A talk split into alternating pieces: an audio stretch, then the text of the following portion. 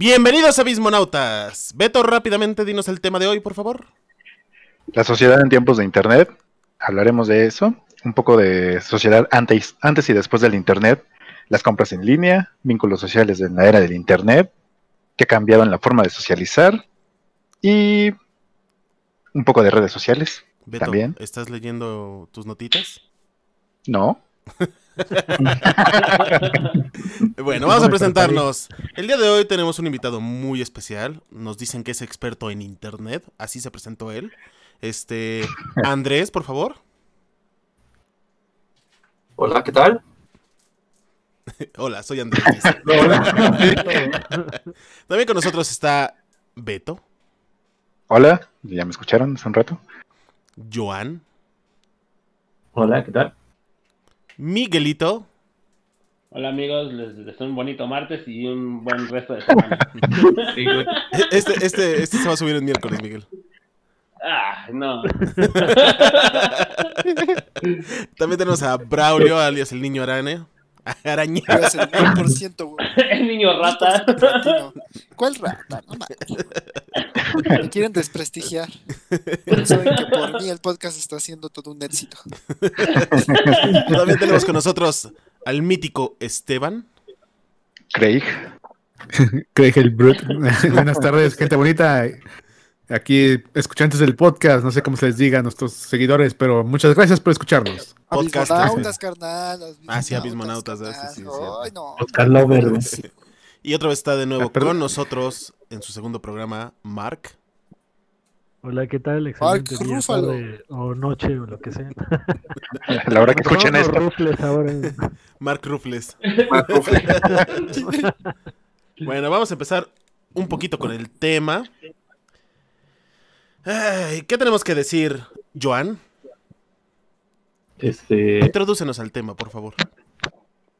Ah, caray, no estaba preparado, güey. Arreglando sus notas, güey. Claro, güey. ¿Qué pasó, Joan? Nada más porque ya no están para regañarte, ¿sí no? Eh, sí, no. Este. sus fichas bibliográficas. sí. ¿Qué es Todo una.? nervioso, Joan, güey. Ay, demonios. Ayer. Joan nos prometió que iba a dar una introducción un poquito de historia del internet para entrar un poquito. Sí, nos iba a dar ¿En calor? porque- Ah, Recuerda que tienes que citar en formato APA. son los- Exacto. Él y Andrés son los, son los expertos en el internet. Este, bueno, pues, primero que nada, güey, buenas tardes otra vez. Este, en sí la tecnología, güey, antes de que existiera esto que llamamos, este, vendría siendo las redes sociales, el internet, güey, este, se transmitía a través de, pues la información se transmitía a través de cartas, güey, de mensajes, de periódicos, güey. Hasta cierto modo, güey, estamos viendo que la, la tecnología nos ha, pues como que en cierto modo alcanzado, güey, con lo de las redes sociales, güey. Lo que platicamos el otro día de los streaming, güey. Y este... ¿Estás nervioso, Joan? Queremos, Sí, queremos- mucho. No es como que se note Mucho. mucho, ¿eh? Creo que sí, Sí. están nerviosos, güey. No, Sí, no había hablado nervioso, tanto, güey. No, nunca había hablado tanto, güey. ¿Qué dices, Miguel? Perdón. En una cosa como que nos ha hecho más cómoda la vida, ¿no? A lo a largo de socializar, este, desarrollarse como que en muchos aspectos. eh, Como más obtener la práctico, ¿no? información. Sí, más práctico, o sea, nos ha hecho más cómodo. Pero ¿no creen Sí. que esto viene con muchos problemas? Digamos, Sí. la sociedad en... antes del Internet es una cosa y después del Internet es otra. Hay Sí. problemas nuevos Claro. que el Internet trae consigo este, cuando llega y hay eh, problemas que se solucionaron y que ahorita ya son cosa del pasado. Yo me acuerdo que hace mucho tiempo cuando te ibas a quedar de ver con alguien estaba la incertidumbre de si va a, Si va llegar, a llegar o o no. no va a llegar o por qué llegaba tarde, como todos nuestros amigos son tardados. Este, Hoy también. güey. Yo no. Ah, pero, pero ya te puedes comunicar un poquito con mensajes, ¿no? Ah, Sí, tú, sí, tú sí. más, Llegas. Braulio. Llegas como 20 minutos tarde siempre. Ay, no es cierto. Incluso como- llego como, como 20 los- minutos antes. Incluso como los traslados, ¿no? O sea, si no tenías noción de a qué lugar ibas, sí era como medio difícil ubicarte, ¿no? O ubicar la, el punto donde tenías que llegar. Pero ¿no crees Sí. que ahorita, por ejemplo, los traslados, antes tú, por ejemplo, ibas en este en el metro, en cualquier lado, ibas tratando de hablar con más gente, ¿no? Hablabas con el vecino que tenías al lado, si eres, este, Sí, sí, sí. si eres tu guía roji, escucho. Ajá, abrías tu guía, guía roji, te ubicabas un poquito más. Y hoy como estabas tan confiado con, el Google Maps, terminabas en Tijuana. sin Sí, riñones. es como más, sí, es como más, como dice, este, comentaba Miguel, ¿no? Hace es como más cómodo, pero yo creo que también a la vez eso nos hace a veces como muy dependientes de. Exacto. Porque, a ver, desarrollalo, Mark. Porque, o sea, sabes en dónde ya encontrar como las cosas. Entonces a veces no sientes como tan necesario que ese conocimiento o esa idea se quede en tu cabeza. Dices, bueno, al final agarro, prendo mi smartphone, si voy en la calle, me ubico, Google Maps, cualquier otra cosa. Por lo próximo que... Lo fácil que tenemos ahí la, la herramienta, vaya. Pero aquí, por ejemplo, Mark, antes, este, o sea, el teléfono ahorita ha cambiado mucho nuestra realidad o, bueno, hablando de internet, no solamente del teléfono, digo, el teléfono lo Ajá. traes casi todo el tiempo, ¿no? Pero tenemos una realidad distinta nosotros, a la gente que no ha entrado a estas redes, bueno, a, no ha entrado a usar internet. Mm, sí, ¿no? Bueno, es que Sí. Nosotros, por ejemplo, que vivimos toda esta transición, que venimos desde medios análogos y a lo digital, pues no, no notamos tanto esa diferencia como las personas que, que en- bueno, una generación atrás. Ajá, exactamente. Sí. Es que es Entonces, raro, ¿no? pues, Somos sí. como que la generación sándwich de todo esto, ¿no? Exacto. sí. Vivimos, como dice Beto, la transición de lo que- la llegada al internet, de ser esta cosa que pues tenías que conectarle eh, el teléfono a tu computadora y tenías que marcar y nadie podía llamar. Y fuimos viendo la evolución de, de todo esta, esta tecnología, hacer algo que te- era como algo muy ajeno, algo, algo que usamos ya todos los días, ¿no? Y a veces es, a veces es difícil palpar el- la transición del tiempo hasta que empieza a ser como memoria, ¿no? Así de, ah, no, pues sí me tocó esto, ¿no? Ya damos Sí. por tan sentado todo lo que tenemos ahorita que a veces, aunque nosotros lo vivimos, el recordarlo a veces parece tan ajeno. Como muy Sí, vago, ¿no? ¿no? Y eso que nosotros ya también conocimos ahora sí que la versión digerida del, del internet, porque cuando realmente se, bueno, cuando inició esta, esta onda de, del internet, pues fue más o menos en, a finales de los 60, Bueno, no, de los 60, porque ajá. Este estaba el, mundo en las tensiones de la Guerra Fría, cuando se creó todo este proyecto que tiene como nombre ARPANET. Entonces esto se crea como para compartir información rápidamente de, costa a costa, ¿no? Entonces ahí es donde nace como tal el, el concepto, ¿no? De lo que vendría siendo la, la red que conocemos. Bueno, pero el internet que cuenta, según yo, es el internet que ya se democratiza, por decirlo de alguna manera, cuando ya llega a manos comunes como las nuestras, no cuando Ah, está bueno. a manos del ejército. Y Bueno, pero es que ese, ese periodo, güey, fue, fue corto. Después se adoptó por, por escuelas, güey, y ya hasta como mencionas, güey, que fue cuando ya se comercializó, que es, es más o menos en el 91. Sí, sí, sí. Yo no creo que nos haya tocado la versión digerida, ¿eh? Yo creo que sí nos tocó una versión pesada, por mínimo el retraso social que tiene México. Yo Pues me en México- Yo, yo usé, eh, la primera vez que usé internet fue en, en la vocacional. En la vocacional, como por ahí del segundo año, fue la primera vez que usé internet. Un internet Mm, lentísimo México, y no tiempo. En México llegó más o menos en 94, 95, güey, si no mal recuerdo. Ah, güey. bueno, pero las cosas llegan, pero no significa que lleguen al. al no, al sí, era populacho, pinche. ¿no? Era un, re- un relajo, güey, conseguir este. Las tarjetitas de Terra, güey. Ándale, no, pero los que proveen los. ¿no? Sí, los servicios. o sea, realmente no era, no tenías como mucha opción, ¿no? O sea, realmente si llegabas a tener internet era como que, ah, sí, alguien me lo pasó, ¿no? Por Y tanto. está bien chistoso eso, o sea, tenías internet, pero no podías hacer llamadas, o sea, porque te conectabas a- al teléfono y si te llamaba alguien, valía madres el internet, decías, "Ahora tengo que esperar a que termine, ¿no? O decía a mi mamá, no, no hables ahorita, porque si no, no va a ser mi tarea, o algo así. Así de, no, no desconectes la bocina, el teléfono. Bueno, ya al fin y al cabo cuando nos alcanzó más o menos todo ese, todo ese boom de, de ya poder hablar por teléfono y estar conectados a internet al mismo tiempo, fue como alrededor de los 2000, ¿no? A nosotros, Mm, Sí, más o menos. Y más o menos. Porque fue este justamente cuando Hotmail, bueno, Hotmail lo, con- lo conocimos, ¿no? Todos así de, ah, tenemos nuestros correos de Hotmail. Se fundó en el 96. güey. Nosotros sí lo... Saiyajina 666 arroba hotmail.com. Exacto. Nos- a nosotros sí ya nos tocó el boom de, de Messenger, de todos estos Ajá. mensajeros, ¿no? Sí, sí, las salas de chat, todo eso. Las guerras de zumbidos. Ándale, perros Ajá. Yo, zumbidos. yo de hecho a Miguel lo conocí en un chat roulette. De repente no, está- estábamos en un chat y nos conocimos. Miguel estaba muy a oscuras y ya de repente así como que empezamos a platicar. Pero sí, este, sí eran como que, como que relaciones como muy raras, ¿no? Cuando conocías a alguien de internet y venían como todos estos miedos que te inculcaban los papás de que no, es que de seguro son espías rusos que te van a matar, ¿eh? Ten cuidado. Y todos Sí. No, cosas de. Ares. O un señor gordo que ahí en su sótano, güey. Ajá, exacto, ¿no? No, seguro te va a pedir un desnudo. Pues, a mí nunca me pidieron uno. Ahora, ahora somos el señor Gordon en el sótano, güey. Pedir un desnudo. Su- Suponiendo que tenías este cámara web, ¿no? Ajá, exactamente. Porque también las cámaras no son algo que nos llegó a nosotros tan rápido.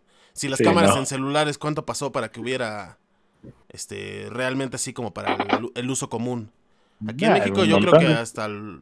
pues, Yo creo que más o menos por los 2000, ¿no? Igual. O un poquito más 2000, adelante. como 2007, 2008 más o menos. Sí, más o menos. Estaba como Y que el boom de los teléfonos con cámara. Y Sí, que en general la calidad de, de su imagen era malísima, ¿no? Sí, las fotos de un, de un megapíxel. Y los, tres, los 3 GP, así de, ah, no ma, qué calidad. entonces era el boom y era. Si no tenías un celular con cámara, pues no eras nadie en según la sociedad, ¿verdad? También. Sí, exacto. Sí, Ah, es entonces como que sigue vigente, güey. Yo, yo recuerdo mucho a un amigo que, que fue el primero en llevar su celular con cámara que se conectaba externamente. Este, que era como una bolita, creo que era un Nokia o algo así. Ah, el Sony Ericsson, ¿no? El que era así Ajá. azulito y le ponías una camarita abajo de donde se Ajá, cargaba, que ¿no? la conectabas, que, se, que era la sensación, y una cámara horrible de, de, de resolución y todo, pero nos parecía la maravilla, ¿no? Los de Nintendo Beach, please, este. Ajá, ahí, Game Boy. ajá, Game Boy, Game exacto. Game impresora y todo. Sí, Ajá, güey. Pero, ¿Qué, qué le vienen a enseñar? Al Este- Esa las madre nada más le falta hacer café, yo creo. ¿cuáles creen que sean las cosas que nosotros adoptamos que antes eh, nos parecieron como innovadoras y que ahorita nos parecen como del uso común o nos parece hasta imposible que jamás hayan existido, que no hayan estado aquí siempre, pues? Los mensajes? SMS, güey. ¿El qué, perdón? Los mensajes SMS, güey. Recuerdo que antes este, tenías que contar las palabras, güey, para que no te cobraran más de tu saldo. Sí, sí, sí, sí, cierto. Que, Sí. to- que todo mensaje era valioso, ¿no? Sí, exacto. Sí, yo creo que esa posibilidad de estar conectado con la gente básicamente 24 horas, 7 días a la semana, Ujú. es algo creo que hemos dado por sentado. Me acuerdo que, como dicen antes, para comunicarte con alguien era medio complicado. Por ejemplo, si no tenía internet en su casa, tenías que coordinarte para que fueran al café internet o estar buscando recargas y todo. Ahora con la facilidad que tenemos de pues wifi gratis o de recargas de 10 pesos que te dan planes y cosas así, el estar conectados, pues ya también a veces eh, a veces es tan necesario a veces escaparse un rato, ¿no? De que todo el mundo te puede estar mensajeando a todas horas. Y creo que sí, luego damos por sentado el tiempo de la gente, ¿no? Sí, exacto. Pero es que, al fin y al cabo el internet yo siento que nos ha venido a cambiar todo. O sea, nos ha venido a cambiar forma de entretenimiento, nos ha venido a cambiar forma de comunicarnos, forma de, hasta de, socializar. ¿El Digo, internet es como el nuevo cabo- auto? ¿El nuevo qué? O sea, tiene la importancia de lo que tuvo el auto, tuvo el avión y todo eso. O más. Al fin y al cabo, o sea, no, no lo sé así tanto, tanto así. Pero pues sí, este, o sea, no, nos vino a revolucionar todo, o sea, nos vino a revolucionar desde la forma de entretenimiento, desde la forma de, de comunicarnos, para comunicarnos más, más velozmente, digo, pues al fin y al cabo es una conexión muy rápida, ¿no? Digo, desde antes, digo, Incluso- la forma que te, de la forma que te conectabas era con cartas, antes de- del internet. ¿Y cuánto te llegaban a tardar esas cartas? A lo mucho 15 días, 20 días, un mes. Digo, y a la hora de que llega el internet en un correo electrónico era instantáneamente. Mm, pues ni tan instantáneo. Hay veces que te tardabas mucho en revisar tu correo para, para ver. Porque qué- te tardabas en revisarlo, güey. Sí, no porque no te llegara. Ajá, no porque no te llegara, porque te tardabas en revisarlo. Y también tenías que revisar tu, tu área de spam. güey.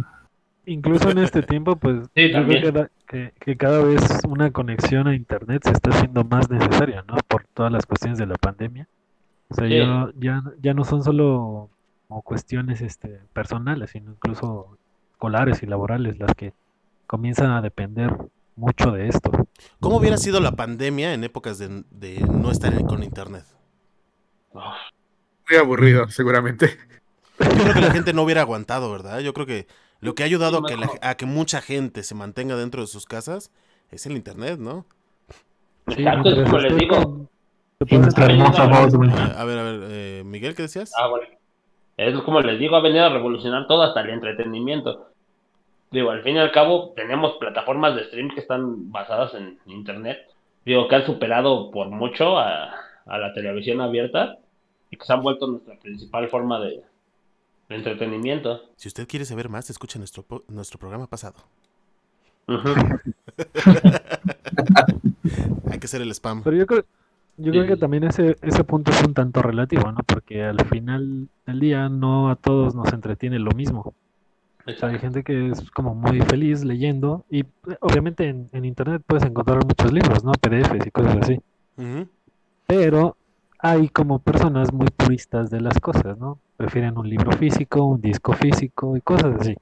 Pero, pero Entonces- aún así, Mark, eh, el internet nos llega a cambiar inclusive la forma de consumo y de, de, de adquirir estos libros físicos. O sea, Sí, porque sí, sí, de hecho. hay una facilidad de nosotros acceder a un gran catálogo de productos que nos permiten conseguir ese libro físico que tanto queríamos conseguir, que en otras épocas tenías que ir a recorrer eh, estantería por estantería o librería por librería y tratar de buscarlo.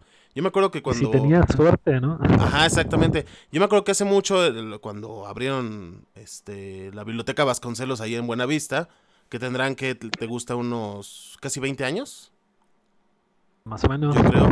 El internet no estaba tan común, pero la biblioteca Vasconcelos tú ibas y buscabas este, los libros y era de las únicas formas en las que te podías hacer de libros que no conseguías en otros lados. Sí, sí. sí, sí. Y sin embargo, ahorita, en una búsqueda rápida, pues buscas el PDF o buscas el libro físico en alguna este en alguna plataforma de, de ventas y como y es inmediato. O sea, ¿cuánto te tarda ya en llegar un producto ahorita? ¿Un día, una semana máximo? Sí. Ah, exacto. Máximo. Digo, y, ese, y ese es un, y ese es un clásico ejemplo del, del cambio que estamos hablando, de, de lo que nos está dando la, ¿cómo se llama? El tiempo de antes del internet y después del internet. Yo creo que lo que hace el internet es acortar las distancias, ¿no? En cierta forma. Ajá. Es como su gran virtud, por decirlo.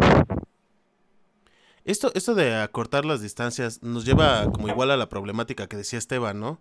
Eh, nos sentimos tan abrumados tanto de, de, de tener el celular siempre que inclusive te tienes que alejar por salud mental de, de él algunos momentos, ¿no? Por ejemplo, igual, hablando otra vez de las ventas, eh, antes tú tenías que ir a buscar algo, ¿no? Entonces te podías como controlar un poquito para comprar estas cosas, ¿no?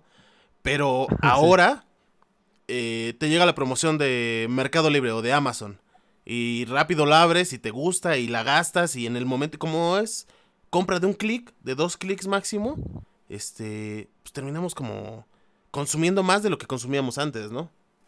Ajá. In- inclusive yo creo que nos aleja un poquito también del consumo local, porque a pesar de que muchos intentan consumir local, como que todas estas herramientas nos evita hacerlo. Sí. Pues sí, y es que yo creo que también tiene relación con a veces lo difícil que es el mercado aquí en el país, ¿no? O sea, de lo que acabamos, acabamos de decir de los libros, ¿no? Hay cosas o muchas cosas que no llegan aquí al país. Entonces, yo creo que no, no es tanto como que no quieras consumir aquí, pero si lo que necesitas no lo encuentras aquí, pues Internet te da la opción. No, y aparte vienen otra- otras plataformas, porque no solo estamos hablando de libros, estamos hablando ya de...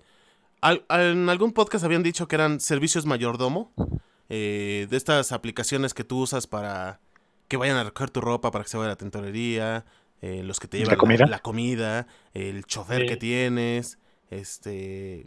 Y todas estas cosas que antes parecían eh, meramente de la burguesía y sin embargo ahora nos puede pertenecer a todos, ¿no? Que todos tenemos este acceso a, a estos servicios, ¿no? El servicio de que te lleven comida a casa, el servicio de que te lleven tu ropa a la tintorería, todas esas cosas de las que decíamos. Entonces, sí cambia también ese modo de consumo, lo que dice Miguel que es revolucionario, ¿no? ¿No nos está volviendo un poquito apáticos para vivir? Nos está volviendo flojos, que es diferente. Pero es que también viene una parte de apatía. ¿Ustedes creen que terminemos en algún momento como los estos gorditos de Op? No, perdón, de, de No, Wall-E? de- ¿De Wally? Sí. Sí. ¿O ya Es estamos en ese momento y no nos hemos dado cuenta? Por la pandemia ya vivimos en ese momento. güey. Sí. Ya todos estamos gordos. Todo. Yo no, yo estoy menos gordo que antes de la pandemia. Sí. Ah, pues Bueno, pero- afuera. Sí, a ti te dio cáncer, Miguel, entonces... Sí, Miguel. No es cierto, ¿eh? Público no le dio cáncer a Miguel.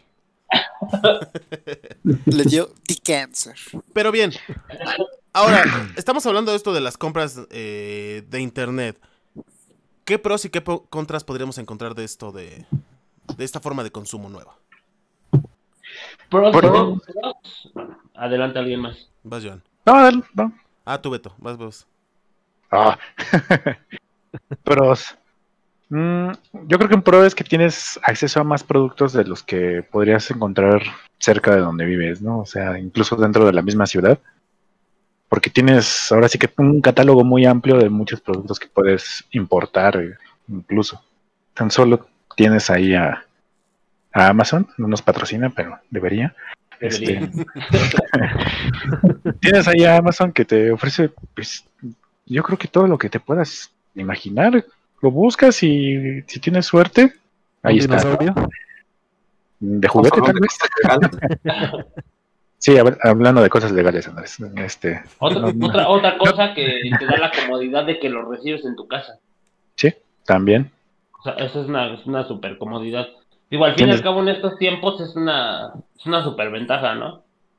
Tienes a, en, en supermercados llenos de gente.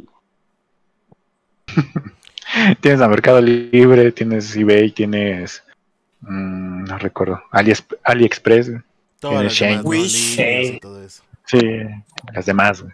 Entonces sí tienes una, una amplia cantidad de productos. Contras podría ser en algunos sitios que pues no te lleguen las cosas como las viste en, en la foto, güey. O que ni lleguen. Sí, como Entonces- esa, esa incertidumbre de que tu producto esté bien, ¿no? Exacto. Tenemos una experiencia con un adaptador de, de audífonos apenas hace no mucho. Sí, sí, ¿No? sí, exacto. O sea, que, que lo compramos por- porque estaba barato y pues, al fin y al cabo pues, no sirvió, ¿no?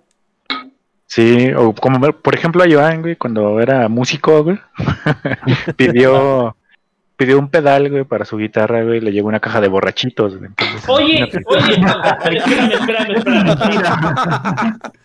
Yo nada más quiero decir, quiero hacer un paréntesis en ese, ese pedal. Yo no lo sabía utilizar, yo lo utilizaba cuando tocaba el bajo y era una joya ese pedal. eh. Eso, y eso Era que para abajo, güey. No, no, era para, era, era, para ambos, güey, pero ese Flanger, güey, era una joyita, ¿eh? Pero a ver, o sea, está ahora, llega el, el pedal lo compran por qué medio, por mm, por Sí, redes, o- fue por Mercado Libre. Por güey. redes. que era cuando Mercado Libre era como muy primitivo, supongo. Sí, Sí, porque. Mercado Libre tenía como un espíritu un poquito más de eBay antes, ¿no? Ahorita parece más ándale. como, Lo como que más es el, Amazon. ahorita el marketplace de Facebook. Ajá, Sí, exacto. exacto. Como el viejo este de las ventas. güey. Sí, sí, sí, sí, sí, sí, porque, o sea, yo ahorita, yo ahorita, yo, tú, tú entras a comprar algo a... mm, ¿Sabes cómo es? Es Mercado como Libre segunda mano, güey. A ver, a ver, un segundo, un segundo. ¿Cómo, cómo, cómo? Mercado Libre era como. eh, en la que, bueno, más bien, Mercado Libre es como ahora es segunda mano, güey. O sea, como que cualquier persona, güey, sin, independientemente si eres es, tienda, güey, puedes este, subir tus productos y ya este, tienes contacto entre usuarios, güey. No es tanto entre tiendas, güey, como lo es Mercado Libre y Amazon. Así era, güey. Sí, ahorita Mercado Libre, pues sí, ya cambió. Ya tiene como sus candados, ¿no? Para, para proteger Ajá. las compras un poco. Pero aquí, por ejemplo, llegamos a, a estas, este, este consumo y esta facilidad de la compra. Pero al igual que hay facilidad de la compra, también hay como dificultad de ocultar nuestros datos sensibles, podría decirse. O sea, si hay una vulnerabilidad que no había antes. Pues sí. Mm. En dado caso de que, por ejemplo, alguna de las de las marketplaces que existen, te roben los datos, pues quedan expuestos tus datos, tu información bancaria, güey, etcétera. Entonces, sí, de- de- estás de- vulnerable, güey. Eso nos lleva. apenas hace no- Ajá, sí, apenas sí, hace sí, no mucho hubo, hubo un, hubo un estudio que la- las cuentas de Mercado Libre que estaban abiertas y que se quedaban con las, las tarjetas registradas sufrían muchos muchos fraudes sobre ese sobre ese desmadre, o sea, les llegaban muchos cargos a, por compras, güey, que se quedaban registradas así sin, sin saber lo- los dueños de, la, de las tarjetas. Sí, sí, sí. Sí, de hecho, de hecho una vez así me pasó, güey, con Mercado Pago, güey. De hecho es Mercado Pago el que tiene ese problema, güey. Ajá. Eh, me registraron dos veces una recarga, güey. Y ya, este, afortunadamente, Mercado Pago sí te regresa tu dinero, güey. Eh, Joan, ¿tus Sí, sí. sobrinitos tienen acceso a tu celular? Este, no. A mi celular como tal, no. Por, por ahí podría estar el, problema, ¿eh? Ah, de hecho, ahora que lo dices, este, Amazon, bueno, el Amazon Video, este, lo tengo en otro celular que tiene acceso a mi sobrina, güey. Y a ella le llegan los mensajes de cuando van a llegar paquetes y eso, güey. Eh, Exactamente, a mí me pasa lo mismo, ¿eh? E- Eso puede ser una, una vulnerabilidad, como dijo Beto, güey. De que pues, cualquiera se puede meter directamente a Amazon, güey, si tienes registrada tu cuenta. Y pues pueden Sí. comprar directamente de ahí. Es que de hecho la Porque- única forma de no exponer tus datos a internet es no usar internet. Porque Exacto. siempre va a haber medios o más que nada este, las formas de comunicación entre que quieras este correos o que consumas alguna aplicación, lo que quieras, siempre van a haber formas de interceptar o obtener esos datos. Entonces, la única forma de, pues, digamos, estar libre y que no te metas en ningún problema o que te roben información valiosa es no estar en internet, no usarlo, así de fácil, pero sabemos que es un, un mal innecesario. Pues es que también- Más bien es inevitable, ¿no? Inevitable usar el internet, ¿no? Pues sí. Es que eh, hay que recordar que somos el producto de estas compañías, ¿no? O sea, nos ofrecen cosas gratis, por decirlo así, como Facebook o Google, que nos eh, entretenimiento, redes sociales, pero a cambio, pues estamos dando eh, parte de nuestra vida, nuestros datos, nuestros gustos de consumo, eh, los lugares que visitamos. Eh, ¿Alguna vez han metido a ver la esa de rutas de Google? Sí, que sí, sí. como eh, literalmente tienen trazado un mapa de, de tu vida, o sea, ¿Sí? ti- tienen las locaciones, eh, a dónde vas. Cada vez que tu teléfono agarra señal de, de datos o de Wi-Fi, ma- marca un punto rojo en el mapa y literalmente puedes eh, trazar todo un año de tu vida ahí. Se guarda y, y si a veces sí está medio, sí está medio creepy eh, la cantidad de, Información. eh, de cosas que que, tiene. ajá, que Bueno, tienen bueno, esta- compañías sobre nosotros. Eso lo puedes evitar este, quitándole tu ubicación, así un poquito, un poquito. Nah. Pero Poquito, aún pero así se también, conecta en sea, Wi-Fi, ¿eh? O sea, pero también cuántas veces hemos recibido notificaciones o, o anuncios de Facebook donde estamos buscando algo que alguna vez hablamos, o sea, entre como que en un grupo de Facebook, ¿saben qué? Tengo ganas de, de comprarme esto y esto. Ajá, y de repente te aparecen miles de publicidades en Facebook. Sí, sí, sí. Y, y no solo en Facebook, también en, Sí, en hasta en Mercado. Libre, en Amazon. Exacto, tú entras a cualquiera de esas aplicaciones y te empiezan a salir miles de publicaciones de lo que tú estabas buscando y lo que estabas hablando hace dos minutos en un grupo de Facebook. Por eso te salieron las personas que quizás conoces, Miguel. Ah, sí, es bien raro, güey. Pero Ahora, eh, no, fue cuando te agregué, Joan. Para quien no sepa, a Miguel le salieron mujeres desnudas de personas que tal vez conozcan. Y creo que sí las conocía porque las agregó a todas. Ahora ya las conoce, dice. Ahora ya las Pues conozco. era amiga de la secundaria. ¿Ustedes creen que la geografía ha cambiado gracias al Internet? En la forma de que nosotros nos movemos a través de los países, de nuestro entorno, ¿cambia a través de Internet? ¿O por Internet? Claro, Pues sí, No. Claro. realmente yo creo que sí, bueno, sí Bueno. cambia porque ya tienes el acceso de, a los mapas, ¿no? Entonces, llegas a un país, güey, te descargas el mapa de la zona, güey, y ya. Por eso está Andrés aquí. Andrés, ¿qué nos puedes Ah, platicar acerca de, nos puedes platicar de acerca cuando de, viajaste, güey? de, de esos, de esos asuntos. Eh, pues sí, no me voy tan lejos, o sea, no es necesario salir de, como del país, sino dentro de nuestro mismo estado hay zonas que vas conociendo que ni sabías que existían.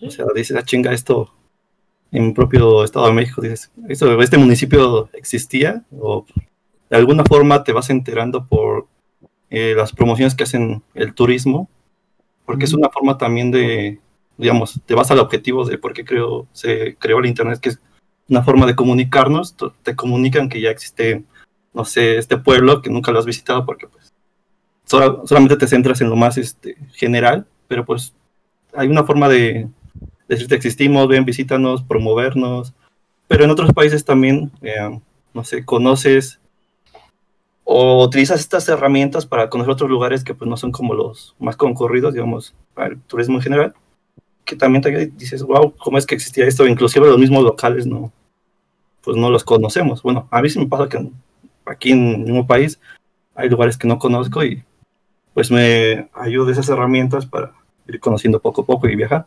Yo creo que también. Más, Perdón, sigue. John, sí, John. este, sí, más que nada, este, lo que dijo Andrés, güey. Este, luego vas así entre la ruta, güey, usando el Maps y te marcan calles, güey, que ni siquiera sabías que existían. O sea, te sacan al lugar más rápido y pues te quedas sorprendido porque, como lo dijo Andrés, no sabías que existía. Pero Sí. aquí yo, por ejemplo, me refiero a un poquito al, al... Nosotros como personas que ya están acostumbradas a tener internet, nos movemos buscando esta, este internet, se vuelve una necesidad para el humano y trata de buscar estas rutas. O sea, vamos a un restaurante, digamos cualquiera, ¿no? Y nuestra decisión de entrar a uno o a otro se podría basar en cuál tiene wifi y cuál tiene que y cuál no tiene. Para muchas personas, sí. ¿Tú, hecho, tú lo buscas, Mark? Se en comentarios, o sea, en decir, No, yo la verdad, o sea, yo si voy a un restaurante voy a comer. Exacto, yo también. Yo solo me preocupo si la comida está buena. ajá, Pero sí es como, como muy, muy común entre, entre personas buscar justo una conexión, ¿no? En, en cualquier lugar. Sí, tal Y es bien raro porque incluso son grupos a veces de personas en los cuales ves a todos este, pegados a su teléfono. Ya sea haciendo lo que sea que hagan. Yo creo que aquí tiene que ver un poquito con nuestra brecha generacional con las siguientes.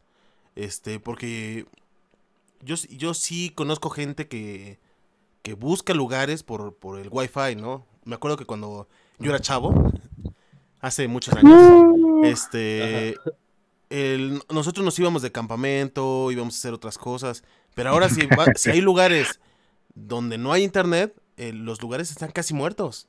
Había un lugar por allá por la carretera conocido como La Cabaña, este, por si quieren ir a comer ahí, está muy bueno. Eh, es, y es un restaurante campestre, todavía existe. El problema es que ya nadie lo va a visitar. Nadie lo va a visitar. ¿Por qué? Porque es un lugar que no se modernizó, no tiene internet, no tiene otras cosas. Y cuando yo iba de, de niño y de joven, el lugar siempre estaba lleno.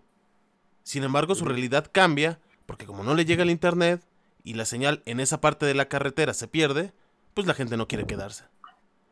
Mm. Digo, Sí, también se vuelve desconocido por lo mismo. Y volvemos a lo mismo, ¿no? De... Sí, adelante, Miguel. No, no, tú, tú, tú, tú, tú. Yo ahorita yo hago mi comentario. Este, sí, vemos como en lo mismo, ¿no? A veces como esa dependencia de... O sea, no creo que sea como tan difícil a veces para uno despegarse unas dos horas, un día de, de todas estas cosas, ¿no? El internet y, y eso.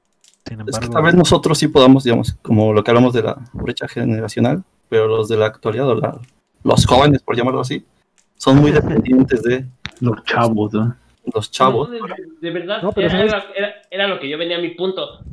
Yo conozco mucha gente de nuestra edad que no, y que lo importante es ir a hacer check-in donde van a comer o donde van a estar pasando el rato. Ahí, y eso es lo importante, o sea, no tanto pues, estar con las personas que El vas lugar, a estar ¿no? o, o el lugar o lo que vas a comer. Digo, el- lo importante es hacer el check-in. Digo, y conozco a gente de nuestra edad que es así. Sí, que, bueno, pero es que- ¿no? sí, vas Beto. Ujú. Pero es que es, bueno, ya esa cuestión del check-in y lo que tengas que, bueno, le estás registrando eventos y cosas así que haces, ya también es como un problema más de validar tu existencia, ¿no? En el internet. Pero eso mismo lo provocó internet, porque muchos, Sí, o sea, es- como necesario para ellos, como que lo que está de moda, visitar algún lugar, eh, lugar de Sí, comida, o sea- o llegar a otro país, no sé, algo así. Pero finalmente es, ahora sí que pura validación. Eso, nos lleva a, a nuestro siguiente punto, ¿no? Estos vínculos sociales que se crean dentro de esta era, ¿no? Tú tienes tus amigos con los que sales, a los que ves, Ujú. Y tienes tus amigos de, de redes, de internet, que conociste en algún foro, que conociste en algún este, videojuego.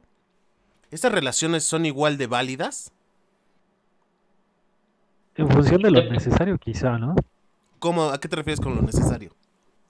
Ajá, o sea, por ejemplo, lo, lo que comentas, ¿no? Tienes tus amigos con los que sales y, no sé, quizá los conoces de años y cotorreas y te conocen y los conoces, ¿no?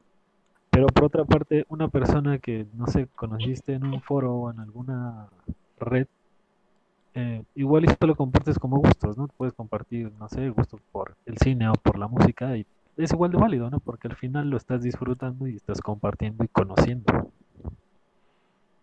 Aquí, por ejemplo, Pues, eh, yo, bueno, yo al fin ya te- yo tengo las experiencias de ambos lados, digo, yo tengo aquí amigos, a mí, de hecho, pues mis amigos en el podcast, digo, tengo la mitad de amigos que pues, conozco desde hace mucho tiempo gracias, y Miguel. pues amigos que, que he conocido, ¿cuántos años? ¿Tres años? ¿Tres, tres cuatro años a lo mucho?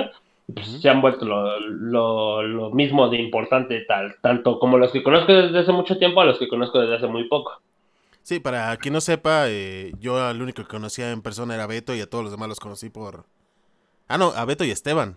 Son los únicos que conocía por persona y todos nos juntábamos para jugar y se volvió amistad y ya nos conocimos. Aquí el problema es que viene en que nosotros, vuelvo otra vez a la brecha, y esto tal vez nos aleja un poquito de la realidad de los más jóvenes.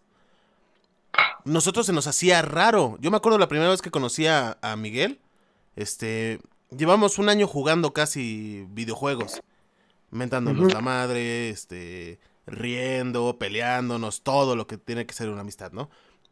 Y sin embargo, el día que él me ve en persona, como si nunca nos hubiéramos conocido. Llega con pena, llega diciendo, "¿Y este güey quién es? Ajá. Entonces, Sí. ¿Te gustaste? Sí, es, es, es- es como que como muy raro, ¿no? O sea, como que le pones un rostro por fin a la voz que, que llevabas escuchando mucho tiempo, ¿no?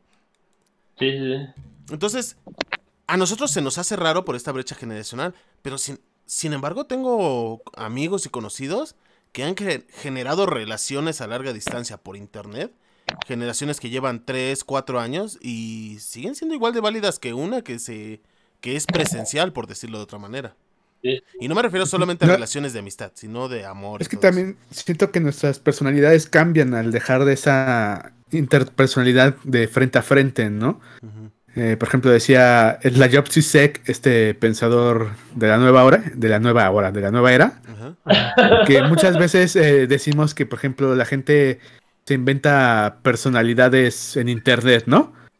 Por ejemplo, él ponía el ejemplo de que si hay, eh, había un, por ejemplo, un hombre que en la vida real era muy tímido, que no podía hablar con las mujeres, pero en internet se creaba esta eh, personalidad de hombre macho eh, dominador y todo, y muchos decían que en, la verdadera personalidad es la real, y él decía, ¿qué tal si no? ¿Qué tal si la verdadera eh, personalidad es la que somos cuando nos podemos poner la máscara detrás de una pantalla Sí. que está afuera de todas las eh, normas sociales comunes y es donde podemos pues, ser eh, nosotros mismos, ya sea para bien o, o para mal, ¿no?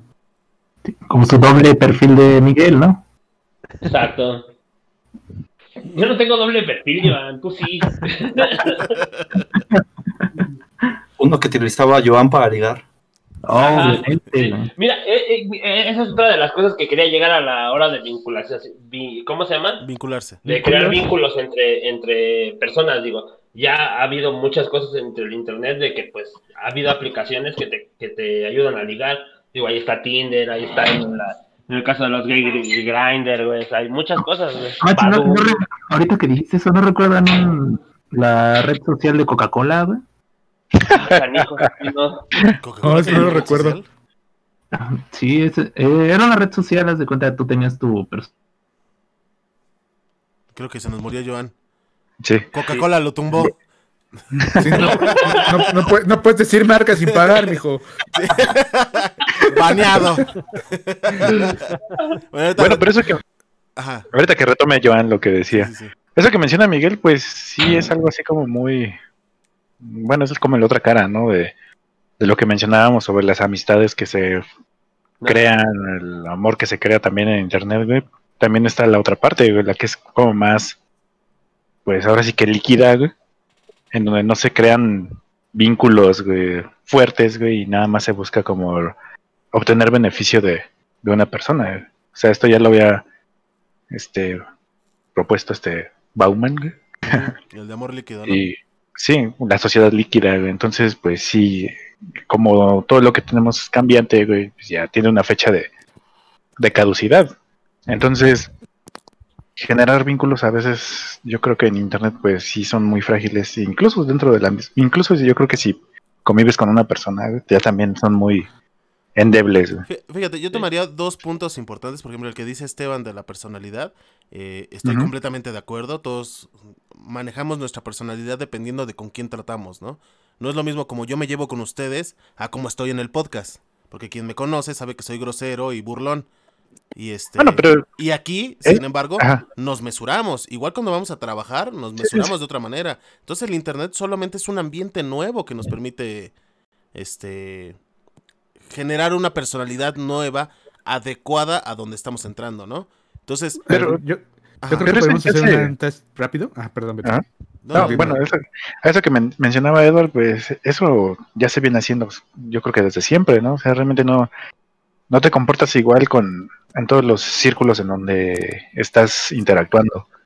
No te comportas igual en el trabajo, no te comportas igual en la escuela, no sé, no te, no te comportas igual en, en casa, güey. Todo depende del círculo en el que convives, ma- bueno, en el- con el que convives. Entonces, ¿Verdad, Beto? exacto.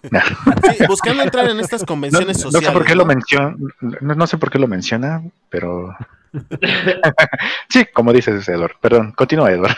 No, no, o sea, uno, uno busca entrar en estas convenciones sociales. Supongo que a lo que va Esteban es algo así, ¿no? O- Sí, que nos- podemos hacer un test así como que muy rápido, o sea, algunos sí nada más nos conocemos por online, pero algunos sí nos conocemos en persona. Yo creo que podríamos tratar de mm, buscar las diferencias en nuestro co- entre nuestro comportamiento eh, online y cómo somos en persona, ver alguna diferencia y creo que podríamos ahí darnos alguna cuenta de algunas cosas. Sí, yo, por ejemplo, soy muy tímido en persona. Yo no hablo. ¡Ah, cállate! Ay, no seas mentiroso. No, pero, o sea, e- esto, esto que, que menciona Esteban y lo que menciona Beto de la sociedad líquida, nosotros tendemos a crear una personalidad para, para este tipo de personas que nos son útiles en este momento. Nos son útiles como apoyo emocional, nos son útiles como entretenimiento, nos son útiles para inclusive acompañarnos en una campaña de videojuego, este...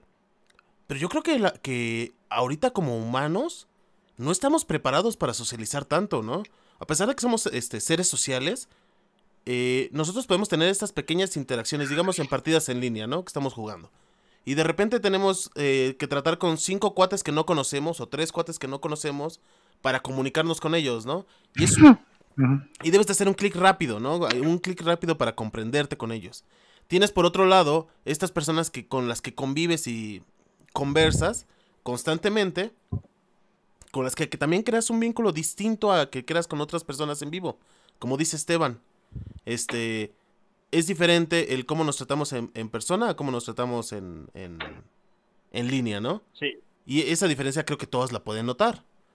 Es, este tipo de cambios nos están destruyendo la habilidad de, de ser honestos, tal vez. Yo creo que va ligado más a qué tan fácil es para cada quien eh, compartir sus cosas más personales, ¿no? O verse como más sensible al respecto de muchas cosas. Incluso demostrar confianza, ¿no? ¿A ti te es más fácil hacerlo en persona o en, en línea, Marca? En general soy un tanto quisquilloso al tratar con personas. Entonces, este, yo creo que es lo mismo en, en- en redes y en, y en persona.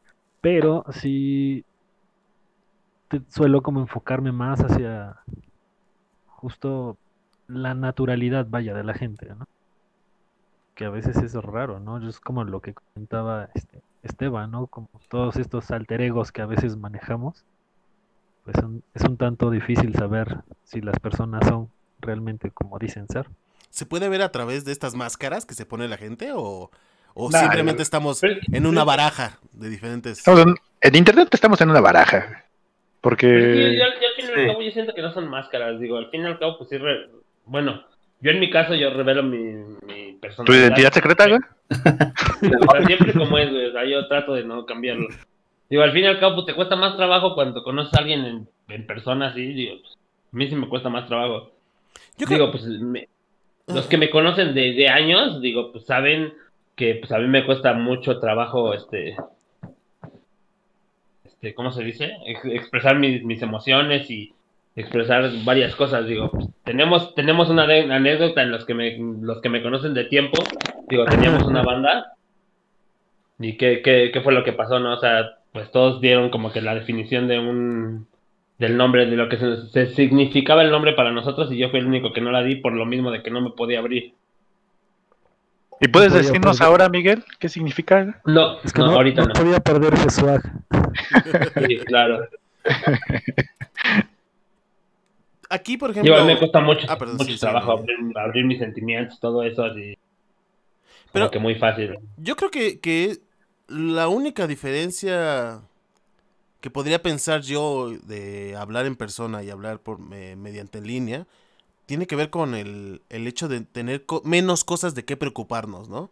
Porque solo te preocupas en lo que vas a decir y tienes esta libertad de editar lo que vas a decir y de pensar un poquito más y no preocuparte, Sí, por ejemplo, todo este lenguaje corporal, no preocuparte por el por el cómo te ves, por el cómo te están observando, a qué hueles, todas esas cosas, ¿no? Es que finalmente te, te escudas, güey, atrás de la pantalla, güey. Entonces, eso sirve para socializar, bueno, para comportarte de otra manera, que, que no harías en persona, ¿no? Sí, exacto. Tú, Braulio, que eres el más joven de todos nosotros, con 15 años. ¿A ti te tocó eh, cambio generacional de, de internet y no tener internet? Braulio. Creo que el se murió. no te- No, no, ya llevo. Aquí Ya estoy, chavos. No sabía cómo quitarle el mute. Dinos, Braulio. Pues es que realmente yo sí ya crecí con internet. O sea, toda la vida. O sea, esto que, te, está- tenido, que te estamos hablando te es ajeno. No tanto porque mi hermana es mayor que yo, entonces sí entiendo en cierto punto. Pero no, no es algo que haya vivido tan personalmente. ¿Tú- O sea, yo sí crecí con el internet completamente. ¿Tus relaciones sí pueden funcionar en internet solamente? Sí, No hay sí, no. creo que sí. No tengo problema. Entonces sí hay una barrera de generacional entre nosotros millennials y tú que eres generación Z. Generación Z sí es. O sea, sí, Sí, un platino. Platino. Eso, no lo pude decir mejor. Tú, Braulio, a ver cómo te relacionas en internet. O sea, ¿hay, un ritual nuevo? Digo, porque la mayoría de nosotros, eh, sin contar a los que ya están muy adaptados, casi siempre partimos desde un punto en común, ¿no? Un amigo cercano, un, este, un conocido y todo eso, y ya después te acercas a la gente, ¿no? Pero tú puedes hacer relaciones que- desde cero. No, desde cero en internet no. De hecho, no me gusta. o sea, no es como que yo diga en Facebook, ay, esta persona se ve agradable. La voy a agregar y le voy a hablar. No, o sea. Pues no, no es algo que haga. Que si bien, por ejemplo, con ustedes partió de que los conocí jugando, ¿no? Ajá. Y de ahí sí. ya hemos podido hacer una buena amistad. Es diferente, ¿no? Y no. Quizás al principio me costó trabajo un poquito acoplarme porque no sabía cómo, cómo hablarles y qué tan qué tan sensibles serían, ¿no? Porque ya ven que yo soy muy muy bromista, igual que todos ustedes. y estar chingando el uno al otro, ¿no? Entonces. Pero ya una a vez que- todos. que no- que nos, así es. ya una vez que, que nos acoplamos, ya que sabíamos, creo que no, no me costó trabajo adaptarme a ninguno de ustedes. ¿No? Porque creo que estamos, a pesar de que somos generaciones diferentes, mm, me siento muy a gusto con ustedes, ¿saben? O sea, no siento esa, una barrera. Yo creo que tiene que ver también con, con el poder relacionarse por los gustos, ¿no? O sea, yo creo que es lo que cambia un poquito también en, en la forma de relacionarnos. El hecho de que te juntas con personas en grupos eh, que tienen un tópico en común, ¿no? O sea, por ejemplo, nos gustan los videojuegos y es más fácil ac- acceder a, a este tipo de personas que les gustan videojuegos, con los que puedes crear esto en común, ¿no? O personas que les gusta Ricky Morty, ¿no? Y todos se vuelven fans de Ricky Morty, entonces tienes como este punto en común para hablar y este como pivote para iniciar una relación con alguien. Beto Es- es fan de Ricky Martin. Claro, güey, tenía mi pepsilindro güey, por ahí del 98, güey, cuando Y salía. tenías tu celular lleno de fotos de Ricky Martin, ¿te acuerdas? Ah, Ah, sí, nada más ese pinche celular, güey. Pasados de lanza, güey. Ajá, celular. Era un Sony, güey, y venía precargado con música de Ricky Martin. ¿Qué podía hacer? Ah, claro, güey. Eh, eh, chicos, quiero No hacer- podía- hacer un, pe- un pequeño experimento con ustedes. Ajá. Quiero que hagan memoria y, y cuenten, eh, hace rato, retomando un poco lo que hablamos hace rato de cómo recuerdan la vida sin internet y qué, cómo es ahora y qué de lo que tenemos ahorita no podrían vivir en ese entonces. A ver, ¿quién me empieza? Las películas. Las películas antes era un poquito difícil conseguirlas. Sí, teníamos que ver Star Kid como 30 veces, ¿no? La, esta película del niño que encontraba un, un traje de marciano en, en la nada. Ay, sí, es cierto. ¿Cómo me caía gordo ese traje? eh? Como para patearlo. Tiene que ir a orinar y no puede. La música yo creo que era bien diferente, ¿no? Sí, El ir a buscar también. tus discos, incluso esperar a que tu rola saliera como en el radio y cosas así. Sí, era un poquito Yo todavía personal, llegué ¿no? a... Sí, exacto. Incluso lo, lo mencionaba, lo mencionaba Miguel eh, en uno de los podcasts anteriores, como la cuestión, ¿no? De ir por tu, tu disco y ver el booklet, que a veces eran como trabajos muy elaborados, muy chidos. Era el plus, ¿no? También no solo la música. Sí, sí, sí. A- Ahora que mencionas un poco de música, ¿te acuerdas cómo teníamos que conseguir tablaturas? Ah, sí, es cierto. Comprar un disquete ahí en... en el Chopo? Con las tablaturas ya cargadas ahí. Ajá. Y pues eso, es- eso era... Por eso todos tocaban las mismas Antes. canciones. Sí, Claro. yo creo que sí. Los hits. Exacto, los puros hits. sí. Entonces, yo- eso. el cambio que sentiría más fuerte es que antes la historia, la, la ciudad se me hacía inmensa. Eh, eh, había muchos, muchas Sí. de estas cosas, como decía Joan, que desconocías, ¿no? Y que ibas reconociendo.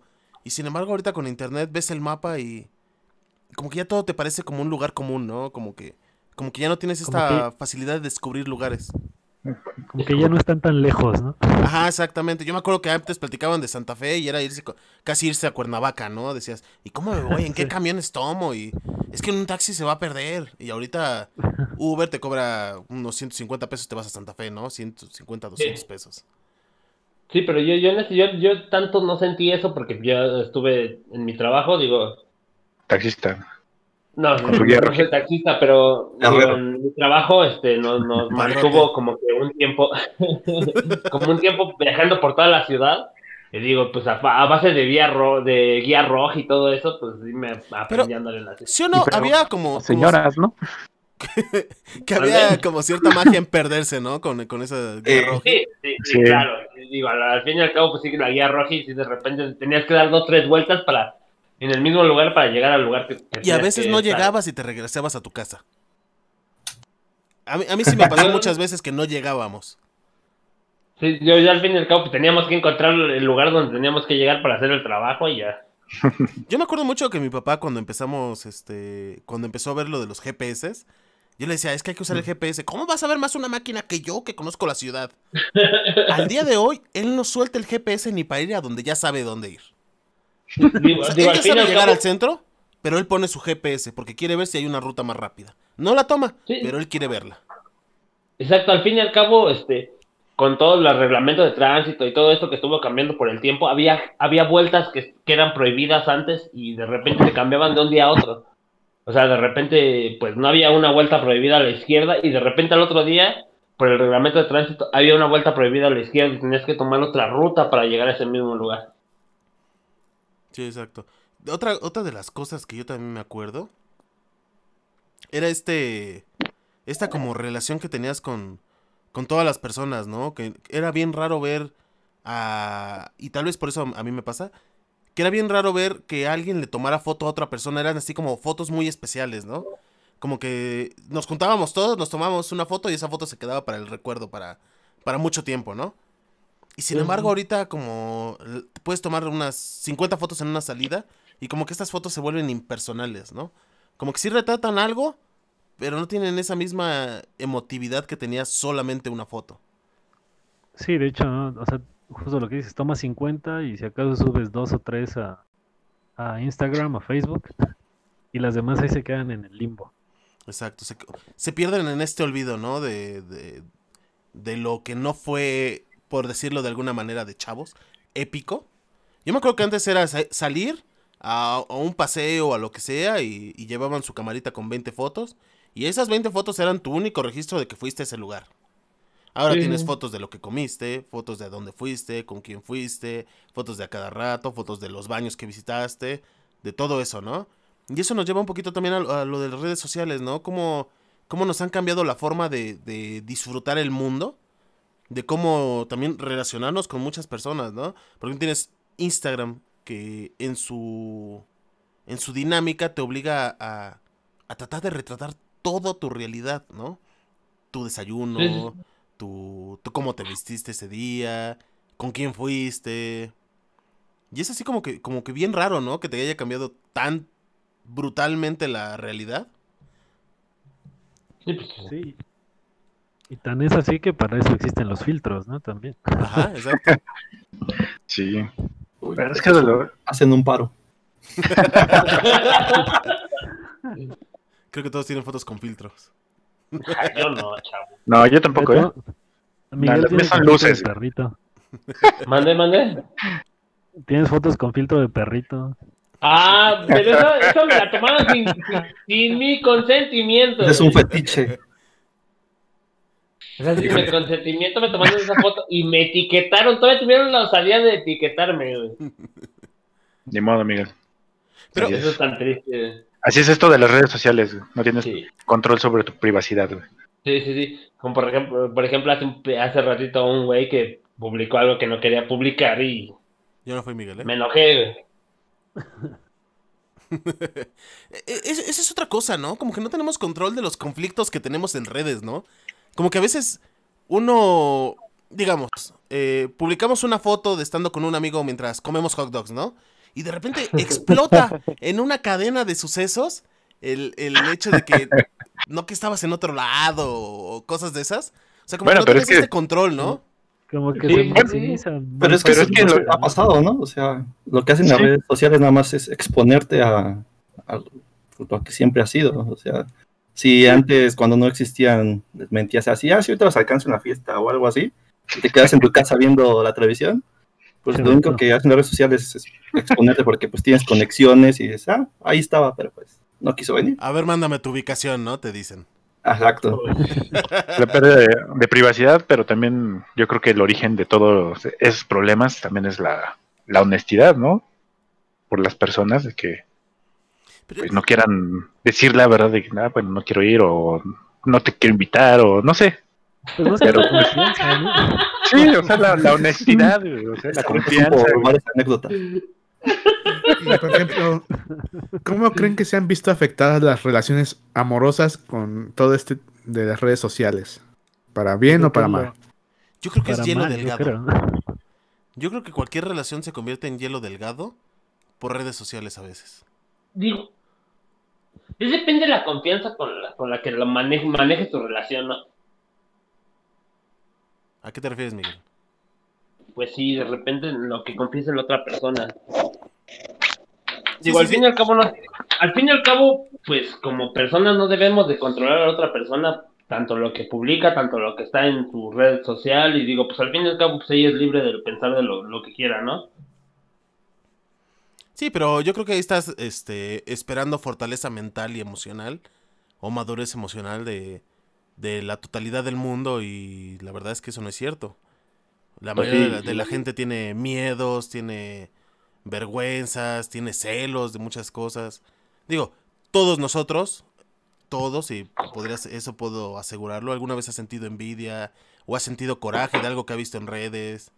Este, digo, es imposible que controlemos eh, los sentimientos todo el tiempo, ¿no? Porque estamos pegados a estas redes sociales que constantemente nos están vendiendo la vida de otras personas, que es igual, puede ser parecida a la nuestra, este, no la estamos percibiendo de esa manera, ¿no? No, te lo convierten en, algo completamente aspiracional, ¿no? Sí, y, y volvemos a lo mismo, nos abrumamos. Nos abrumamos de Sí, tener toda esta información de, de viejos amigos que ya no les hablamos y vemos que tienen un montón de éxito. Entonces tú valoras sus éxitos que publican con tus éxitos que tienes o que tú consideras y, y hay una balanza eh, en, diferencias de- en diferentes proporciones, ¿no? Es que ahí empiezas la cuestión de la comparación güey, y cómo es que también las redes funcionan justamente para, pues ahora sí que te venden un estilo de vida. Ajá, exactamente. O sea, las redes ahí alienta- alientan ese estilo de vida del cual supuestamente deberías estar viviendo, ¿no? Entonces ahí vienen todos los conflictos, pues ahora sí que personales. Porque dices, ¿y por qué yo no puedo? ¿Por qué yo no estoy viviendo ese, ese tipo de cosas? ¿Por qué yo no estoy viajando? ¿Por qué yo no salgo con una persona así, etcétera, ¿no? Sí, que publicaban una historia de una youtuber, ¿no? De que ella ponía que eh, viajaba por el mundo y todo eso. Y sí lo hacía. La diferencia es que la youtuber tenía deudas que no iba a poder pagar ni en 25 años, ¿no? Tenía, este, la mayoría de sus cosas eran compradas con créditos, eh, tenía sobregiradas todas sus tarjetas. Y sin embargo tú veías su realidad, o la realidad que ella te planteaba, y era una realidad, este, de ensueño, ¿no? O sea, como que modificaban todo esto y nosotros envidiamos algo que la verdad no deberíamos de envidiar. O Sí. que desconocemos. Digo, no, no vemos mucho atrás de bastidores, ¿no? De, de la cortina del cine, digámoslo así. ¿A ustedes les ha pasado así? Que, que de repente ven algo así en a alguna persona con grandes logros y luego lo ves en persona y... No, creo que no, nunca me ha pasado. Mm, Andrés no, es rubio ni de ojos azules, así que. No, no, no. Andrés se describe como el cuarto Hokage, güey. Y bueno, güey. y se le- Igualito. se le traban las manos, dice. Pues es, que, es que al fin y al cabo es como que la, la estabilidad mental que tengas, ¿no? O sea, y al fin y al cabo, pues sí es como que lo que busques y, pues digo, lo que, en la forma que tomes la red social que estás, Es que que estás viendo. justamente lo que pregunta Esteban, pues tiene dos, dos caras, ¿no? La, las cuestiones amorosas en las redes sociales, güey. O sea, por una parte, pues sí, ahí está como que toda esta cuestión que libera miedos y, e inseguridades. Y por otra parte está, pues también la forma como madura de llevar las cosas y decir, bueno, solo es una red social, güey, y no hacer tanto caso a lo que se ve en- dentro de las redes sociales. ¿Tú siempre has sido maduro en las redes sociales, Beto? Nada. Men- mentiría si digo que no. O sea, realmente, como humano, güey, siempre agarras y de repente te llegan a, a picarle así una espina, güey, y decir, a ver qué, qué pedo, ¿no? Entonces, pues empiezas a indagar, güey, empiezas así como que a hacerte pinches este, pedos mentales, güey, y pues terminas viendo o encontrando lo que tú mismo cre- cre- creíste que pasaba, güey. Sí. No, o inclusive lo contrario, ¿no? Eh, Uno empieza a ver eh, la red social de la persona que te interesa y te das cuenta que... Y empiezas a como a idealizar, ¿no? A poner un en un pedestal a esta persona y luego empiezas a tener una relación y te das cuenta de todas las pequeñas gritas, ¿no? Las gritas Sí. que están dentro de esa máscara. Entonces Sí. yo creo que sí, sí cambia el hecho de, de cómo valoras este, una relación o cómo se puede superar una relación o cómo la gestas desde el inicio. ¿A qué te Sí. referías tú, Esteban? A que precisamente toda esta situación de a veces inseguridades y celos que se presentan en las relaciones, ¿no? El clásico de ¿por qué le dio like eh, esa mujer a tu, a tu foto? ¿O por qué le diste like a la publicación de tal persona? Eh, como decía Beto, que a veces estamos bombardeados por tantas cosas eh, que a veces eh, exaltan nuestras ansiedades, ¿no? nuestros propios miedos de, por ejemplo, como dice Beto, a veces ves a alguien que está viajando y te dices a ti mismo, chale, yo no he podido viajar o se me está yendo el- eh, la vida y yo no puedo hacer lo que esta persona hace o estás en este constante miedo, sobre todo con personas que sufren mucho esto, ¿no? De del miedo al abandono, de, de que sienten que la pareja le va a ser infiel y todo eso, que están constantemente en este estado como de eh, estar checando las redes, de que está haciendo, tratando de descifrar qué hace su pareja, eh, en ese ciclo medio vicioso y enfermo. Y es como también lo de, un poco lo del cyberbullying, ¿no? Que es todo esto de estar siempre conectados y que todo el mundo te, te pueda ver o te pueda seguir, que también el bullying pues ya saltó de las aulas de clase a, a tu casa, ¿no? Hasta tu propia casa, que tampoco tengas esos espacios seguros. eh, y todo eso es, también siento que son como de las partes negativas que todavía falta como sociedad de qué vamos a hacer con esto. Porque a veces siento que eh, nosotros como seres humanos no estábamos listos para este salto de estar sabiendo todo al mismo tiempo y a todas horas. Exactamente, era yo, yo era una, una- una de las cosas que quería tomar, de que pues al fin y al cabo no tenemos todos la misma estabilidad emocional a lo que estamos viviendo. Y dentro Digo, de tenemos- Ajá. o sea, hay muchas inseguridades dentro de todo lo que estás viviendo y dentro de todo lo que estás englobando en cómo estás manejando la, la conectividad entre las personas, la, la recepción de, de información y todo. Digo, pues no tenemos todos la misma capacidad este, para tomarlo, ¿cómo se dice? de una forma madura, de una forma sana. Sí, sí, exacto. Sana yo creo que es la palabra, ¿eh? De una forma sana. Exacto, sí. Eso Y es que dentro de las redes sociales, este, pues todo es muy individu- individualista. Finalmente buscas simplemente como que el, este, cosas a tu beneficio y pues ya, o sea, realmente no hay como una intención de, de beneficiar a alguien más, ¿no? ¿Se entiende esto? Yo creo, yo creo que, que hay dos caras de la moneda, Beto. O sea, yo creo que sí hay una parte egoísta que todo ser humano tiene. Esta parte que, que envidia los éxitos de otras personas. Esta parte que, que, que te hace como, como esto que decíamos, ¿no? Esta inestabilidad emocional. Pero por otro lado hay movimientos que se han gestado dentro de, de redes que son muy nobles en sí mismo, ¿no? Ahí tienes todas la- eh, las marchas de fe- feministas que han estado ganando muchas cosas y se gestan en redes. O sea, ese pensamiento se gesta en redes. Sin embargo, eh, así como se gestan estos pensamientos de búsqueda de equidad y todo eso, hay pensamientos que, que se extremizan muy grande en, en redes sociales, ¿no? Tienes Sí, acceso sí. a estas opiniones al estilo Pati Navidad, donde dicen que, Ay, sí, que ¿no? todos vamos a ser este abducidos por la vacuna y nos controlarán como robots. Y hay gente que se un lo día se-. Si un día se quieren enojar, solo visiten ese, ese Twitter y pues, encontrarán todo lo que necesitan para enojarse. Bueno, o, o también, güey, o sea, también depende de, de la forma que lo tomen. También si pues, quieren preguntarse y cuestionarse, güey. Digo, ahí está, visiten el Twitter. Es, es muy interesante. Si se quieren reír o si quieren preguntar las cosas, es muy interesante ese Twitter. Las redes, las redes sociales eh, creo que simplemente abrieron la puerta a ver cómo está ahora sí que polarizada ¿no? la sociedad. O sea, tienes la parte individualista y la parte pues que sí es sí, ¿cómo, cómo decirlo? La que trabaja en, en grupo. ¿no? Entonces simplemente eso es la abrieron la, Es- la ventana Es y. Sí, exacto. Abres la ventana y pues ya como tienes acceso a esta información te das cuenta de cómo es, cómo está dividido, ¿no? Todo. O sea, ves ya las dos caras de la, de la moneda de una forma más cercana que cuando no teníamos internet ni teníamos redes sociales. No sé, Beto, yo, yo pensaría que estas cosas que, que están mal, que son extremistas, era algo que teníamos interiorizado. Y sin embargo, al ver, este, y que nosotros no decíamos por estas convenciones sociales, de las cuales hablábamos, ¿no? Pero al ver que hay gente que piensa como tú en estas cosas que tú considerabas vergonzosas, Sí. como que te dan el valor de aceptarlas como tal, ¿no? Bueno, Actitudes sí. machistas, actitudes racistas, este, comentarios que no van, en, este, xenófobos. Bueno, pero es que ya- todo eso, ¿no? Ya estás hablando desde como que desde un punto en donde ya todos tenemos, bueno, todos tienen internet.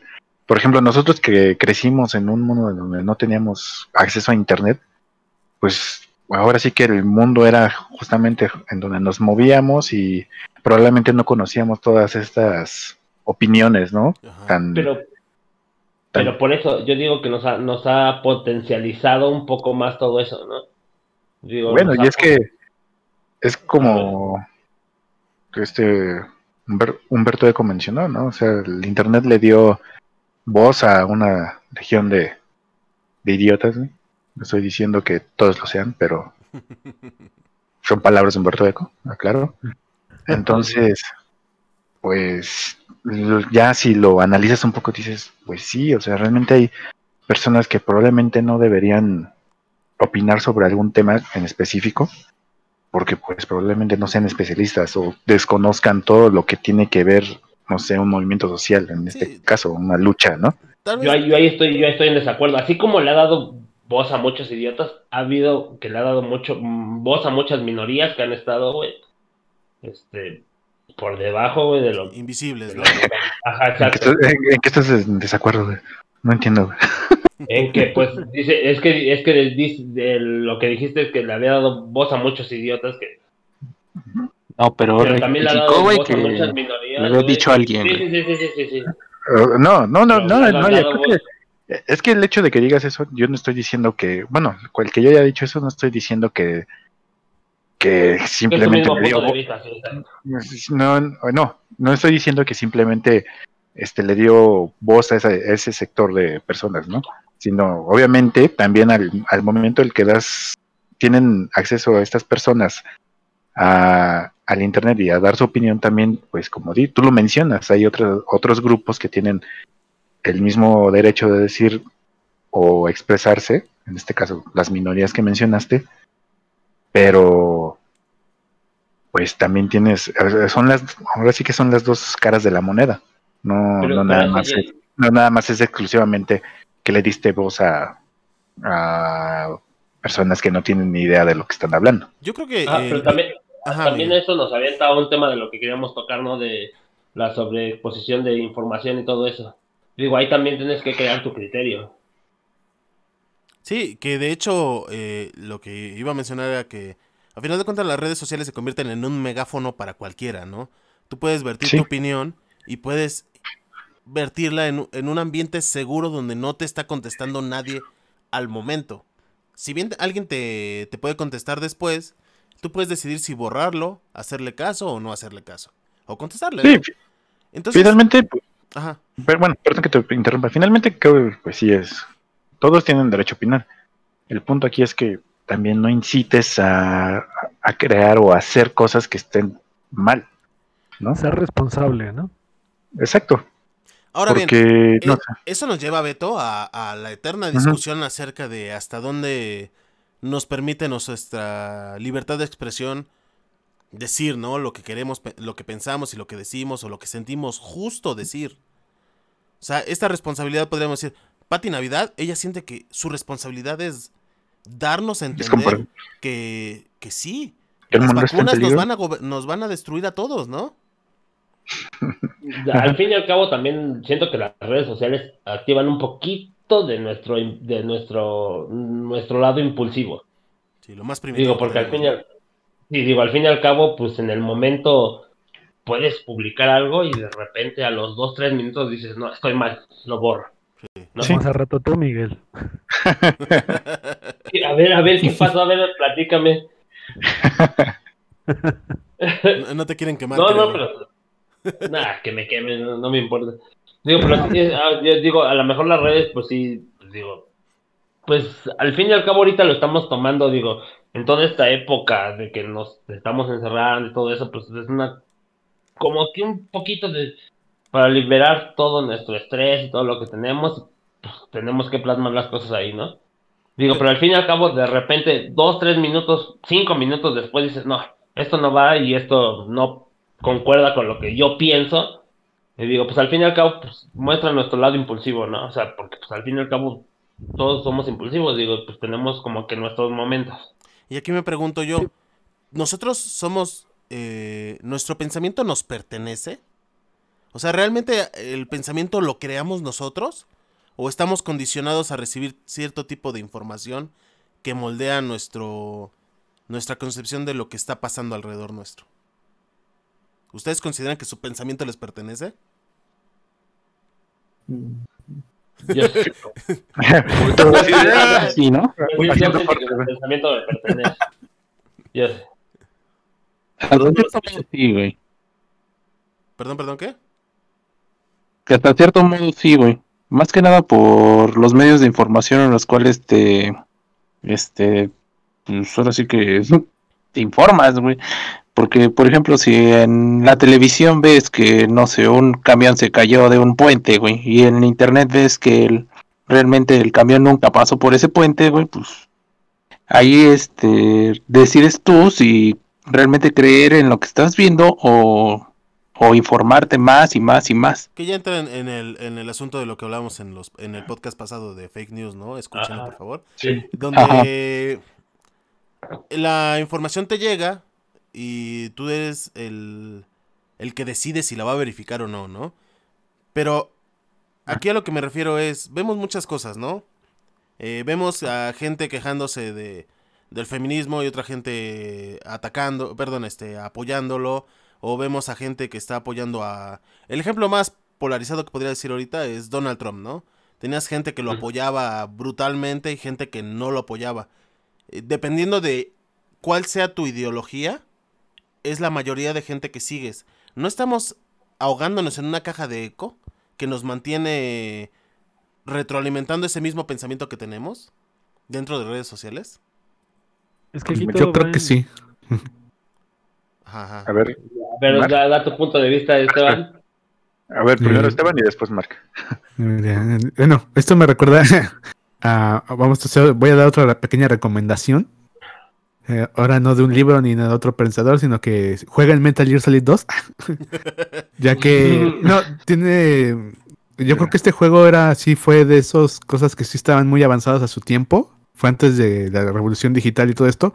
Pero eh, en él ya se hablaba de todo esto de, por ejemplo, de que iba, llegamos a un punto en que la, la verdad ya, ya es irrelevante, güey. O sea, la verdad o lo que consideramos es verdad ya no tiene ningún sentido en nuestra realidad. Porque como tú dices, por ejemplo, uno puede buscar información de que confirme nuestros eh, pensamientos y nuestras creencias y no vamos a salir de ahí. O sea, nosotros vamos a crear nuestra propia verdad, nuestra propia realidad. Vamos a, alejarnos de lo que es el mundo. Vamos a inundar, estamos inundando cada, cada milise- milisegundo de nuestros días, estamos inundando eh, todo con información banal, verídica, no verídica.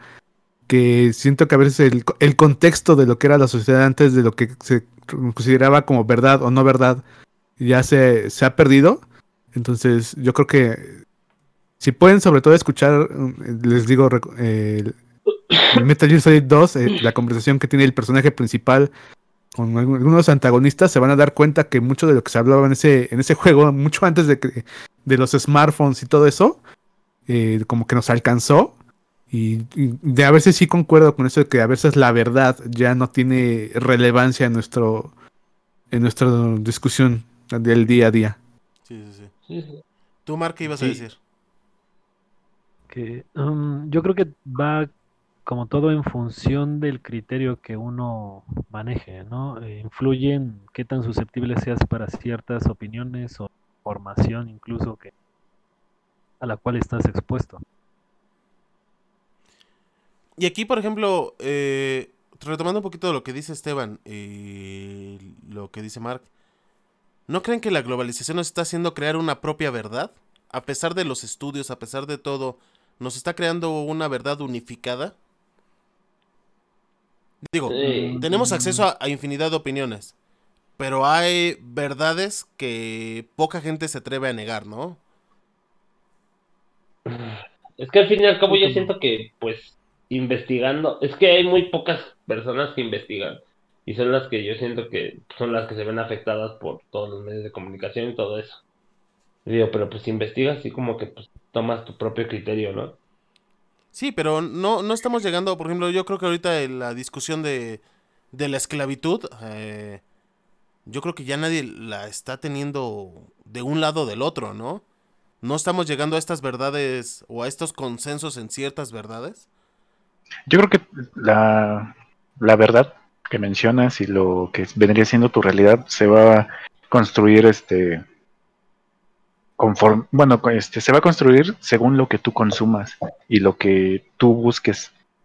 Porque, bueno, ahorita menciona, ¿no? O sea, sí, te formas un criterio, pero ese criterio ya también está un poco digerido, ¿no? Ya, digámoslo, ¿no? Si te, te gusta mucho el cine, quieres ser crítico, entonces empiezas a seguir a un montón de personas que igual y comparten ciertos rasgos de tu pensamiento y tu criterio se va a formar con base en eso que estás consumiendo. Entonces, creo que lo mejor y lo ideal sería pues estar bien informado en ambas partes, tanto como lo que tú sigues y lo que crea tu realidad y lo que desconoces, ¿no? O sea, las opiniones contrarias para poder decir que tu pensamiento te pertenece. Pero por ese lado también está como en tela de juicio el si la información está al alcance de todos, ¿no crees? Mm. Perdón, otra vez me perdí, lo siento. Mm, estoy pensando a ver qué voy a decir. refieres? ¿A qué te refieres, Mark? Sí, es que Ajá, o sea, como que no- estamos no- no- hablando desde nuestra perspectiva, ¿no? Que tenemos a la mano eh, Desde el una privilegio. conexión a internet, exacto. Pero estamos hablando en un país como México, ¿no? En el cual no todos tienen esos privilegios.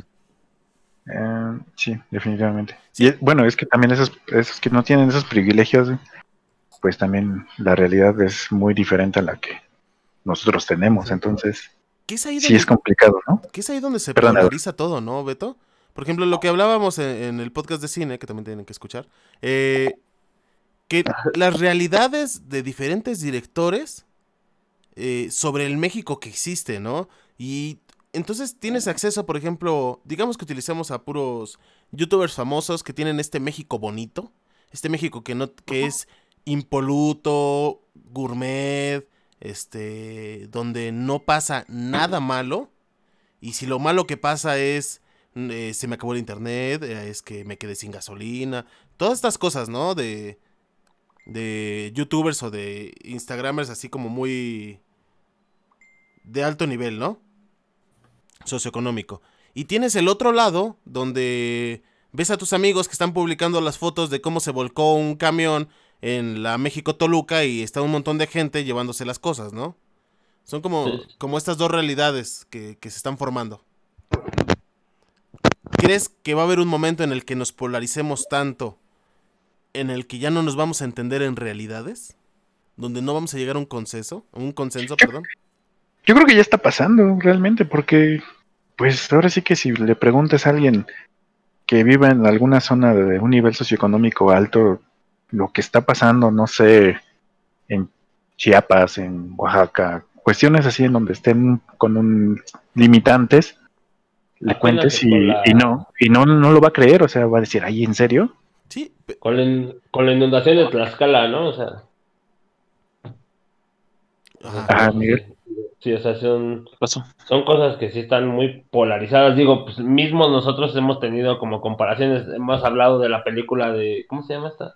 ¿Nuevo orden? La que estuvimos hablando, de New Order, o sea, digo, estuvimos hablando, digo, pues son unas, son, ¿cómo se llama? Opiniones super polarizadas de la- las que tenemos nosotros a las que tienen ese, ese, de esa gente, ¿no? O sea, son puntos de vista demasiado diferentes. Sí, que si bien... Digo, que a la, Ajá, perdón, Miguel. que a la vez ellos siente, siente, sienten que sufren bullying por tener los ojos claros, digo, y pues nosotros, o sea, no, o sea, apenas vimos una nota así, en- eh, apenas entre semana, ¿no? Un, un actor, De un, un actor, actor. que decía que... Ajá, de un bullying. actor que dijo que él sufría bullying por tener los ojos claros, dices, no, no puede ser. A mí, a mí se me hace indignante. o sea, A, a mí me dicen prieto y no me quejo. güey. Por dos. sí. A, a mí me siguen en el súper y no El digo tianguis, nada, ¿no? Exacto, digo, digo, al fin y al cabo, al fin y al cabo, o sea, nosotros, nosotros, o sea, ¿cuánto, cuánto tenemos tiempo, cuánto tiempo tenemos llevando el, el ¿cómo se dice? El seudónimo de White Chickens, apenas, o sea, tenemos seis meses, digo. Sí. ¿Cuánto tienen ellos llevando el, el, el, el seudónimo de prietos a nosotros, a los de clase media, clase baja, digo? Sí, sí, sí. No, y Eso final- ya se volvió un meme, ¿no? Sí, sí, sí. Sí, pues ahí tienes lo- Ajá, el, típico, el meme del White Chicken y el meme del, del Shrek. ¿Cómo se llaman los memes? de Shrek? Mexican, Los Shrek Chicken. los Mexican, ajá. Que, que antes de internet yo creo que había como... Si tú tenías una idea o una idea muy férrea, ibas y lo decías en la calle, ¿no? Porque no había tantas formas de comunicarte. Entonces había gente que te daba una retroalimentación directa, ¿no? Y, se permitía, a pesar de que a veces era muy difícil, como este diálogo, ¿no? De llegar a un consenso. No estoy de acuerdo contigo, pero estoy entendiendo ciertos puntos, ¿no? No estoy de acuerdo con, con tal cosa, pero bueno, estoy de acuerdo con otra. Y ahora en, en estas pequeñas burbujas de, de ideología que tenemos, yo creo que, este, que, que esta discusión se está perdiendo, ¿no? Yo digo, a mí me ha tocado estar en, en- en discusiones con gente que yo respetaba mucho, gente que consideraba inteligente, y digo, no es que sean tontos por no concordar conmigo, sino porque a veces los argumentos que te lanzan eh, son tontos, ¿no? O- Sí, no están son- sustentados. Exactamente, son simplemente percepciones, eh, juicios de valor, subjetivos. Y, y ya no hay como esta. como el poder, este. tener esta conversación, ¿no? Llegar a estos consensos que antes se tenían. Y lo peor de todo es que el internet lo potencia mucho, porque si tú buscas. Este, la tierra es plana. Pues va a haber gente que diga, sí, la tierra es plana, ¿no? Estoy completamente de acuerdo y aquí están mis, mis evidencias. Y si te digo que este, que la vacuna del COVID tiene chips de celular y te los van a inyectar, voy a encontrar una imagen que tiene un chip de celular y alguien que se lo están inyectando, ¿no? ¿Creen que, Digo, al que- fin- que se acabó la discusión cuando empezó Internet? No. Discusiones No, siempre va a haber. era más Ah, ¿no? Además, porque mucha gente no sabe pues, el poder que, que tiene, digamos, esta herramienta para eh, creer todo lo que pueda hablar uno. O sea, ¿no? uno puede dar una información aquí que tal vez no puede ser verídica y pues no sabes el alcance que puede llegar a tener eso y que mucha gente se lo pueda creer. Eso que Andrés, eso que Andrés está tocando es, también es de lo que hablamos, que, que hablamos en podcast anteriores en, la, en, la fake, en la- las fake news, ¿no? Que se ha potenciado mucho más a lo largo de tener esta información que te está dando el internet. O cómo se difunde, ¿no? Ajá, o sea, como, o sea, es más fácil que se difunda por, por en línea y que tengas acceso a internet y que pues todo esto te, te potencializa la, la información. Ah, el- bueno, el hecho de que se difunda, también la rapidez con la que llega y se comparte. Exacto. Sí, que, que Entonces, a- sí. ahorita hablando un poquito de pandemia, hablando de información, cambia completamente la forma de que nosotros nos vamos a educar, ¿no? Digo, ahorita escuelas así de muchas escuelas tuvieron que dar el salto a lo digital para poder solventar esta este vacío, ¿no? De, de las clases. ¿Es viable que, que realmente eh, Internet sirva para conseguir educación? No información, sino educación. Pues sí y no. Yo creo que en, en función de la situación, pues es, yo creo que inevitable, pero también es un problema, ¿no? Ya hablando de, de lo que se llama efecto Google, ¿no? Que es como esta cuestión de que, o sea, tienes la información, más no la retienes. Yo creo que ese podría ser como el riesgo. Digo, siempre se ha quejado el- la gente del modelo educativo de memorizar, ¿no? Pero ¿hasta qué punto está bien memorizar las cosas? Digo, el efecto Google que mencionas, que tenemos que estar checando constantemente la información porque ya no la retenemos. Yo creo que el claro ejemplo es los teléfonos, ¿no? Yo me acuerdo que, que mis padres y mis abuelos se sabían los teléfonos de memoria de un montón de personas. Yo con problemas me sé el, el mío cuando me dan la recarga. Sí. Sí, claro. Sí, pues, se en la palma de la mano. Ajá, Se, exactamente. se va perdiendo, ¿no? Esta intención de aprender algo. Ahora con lo del efecto Google, pues es que esta cuestión, como ya tienes la información ahí y sabes que probablemente no se va a perder, pues ya no te esfuerzas. Es como con los tutor- tutoriales, ¿no? O sea, ¿ya sí, te ayuda. Cualquier cosa. Ajá, cualquier cosa con un tutorial. Y ya no Pero te fíjate- esfuerzas. Ajá. ¿Perdón? No. No. Bueno, deja terminar la, la idea. Sí, ahorita adelante. me comentas. Entonces ya no te esfuerzas porque sabes que, no sé, quieres hacer algo, digamos, de eh, Photoshop, ¿no? Lo buscas, lo haces y ponle que sí te quede. Pero ya no, no aprendes como tal el proceso y ya no lo vuelves a repetir y a repetir y a Solo repetir. imitas, porque, ¿no? está- ajá, porque ya sabes que está en el, en el tutorial y que vas a poder buscarlo y volver a recrear lo que hiciste. Y ya no lo, lo aprendes. Pero por ejemplo, Pero fíjate, Ajá, pues, perdón, Mark, sigue tú. por ejemplo, igual no es algo como tan particular de, de, pues la era digital. Por ahí de 1985 había un psicólogo que se llama David Wagner o algo así. Él proponía un concepto, una teoría que se llamaba memoria transactiva. Esto lo que hacía referencia a personas que en un grupo eh, de trabajo,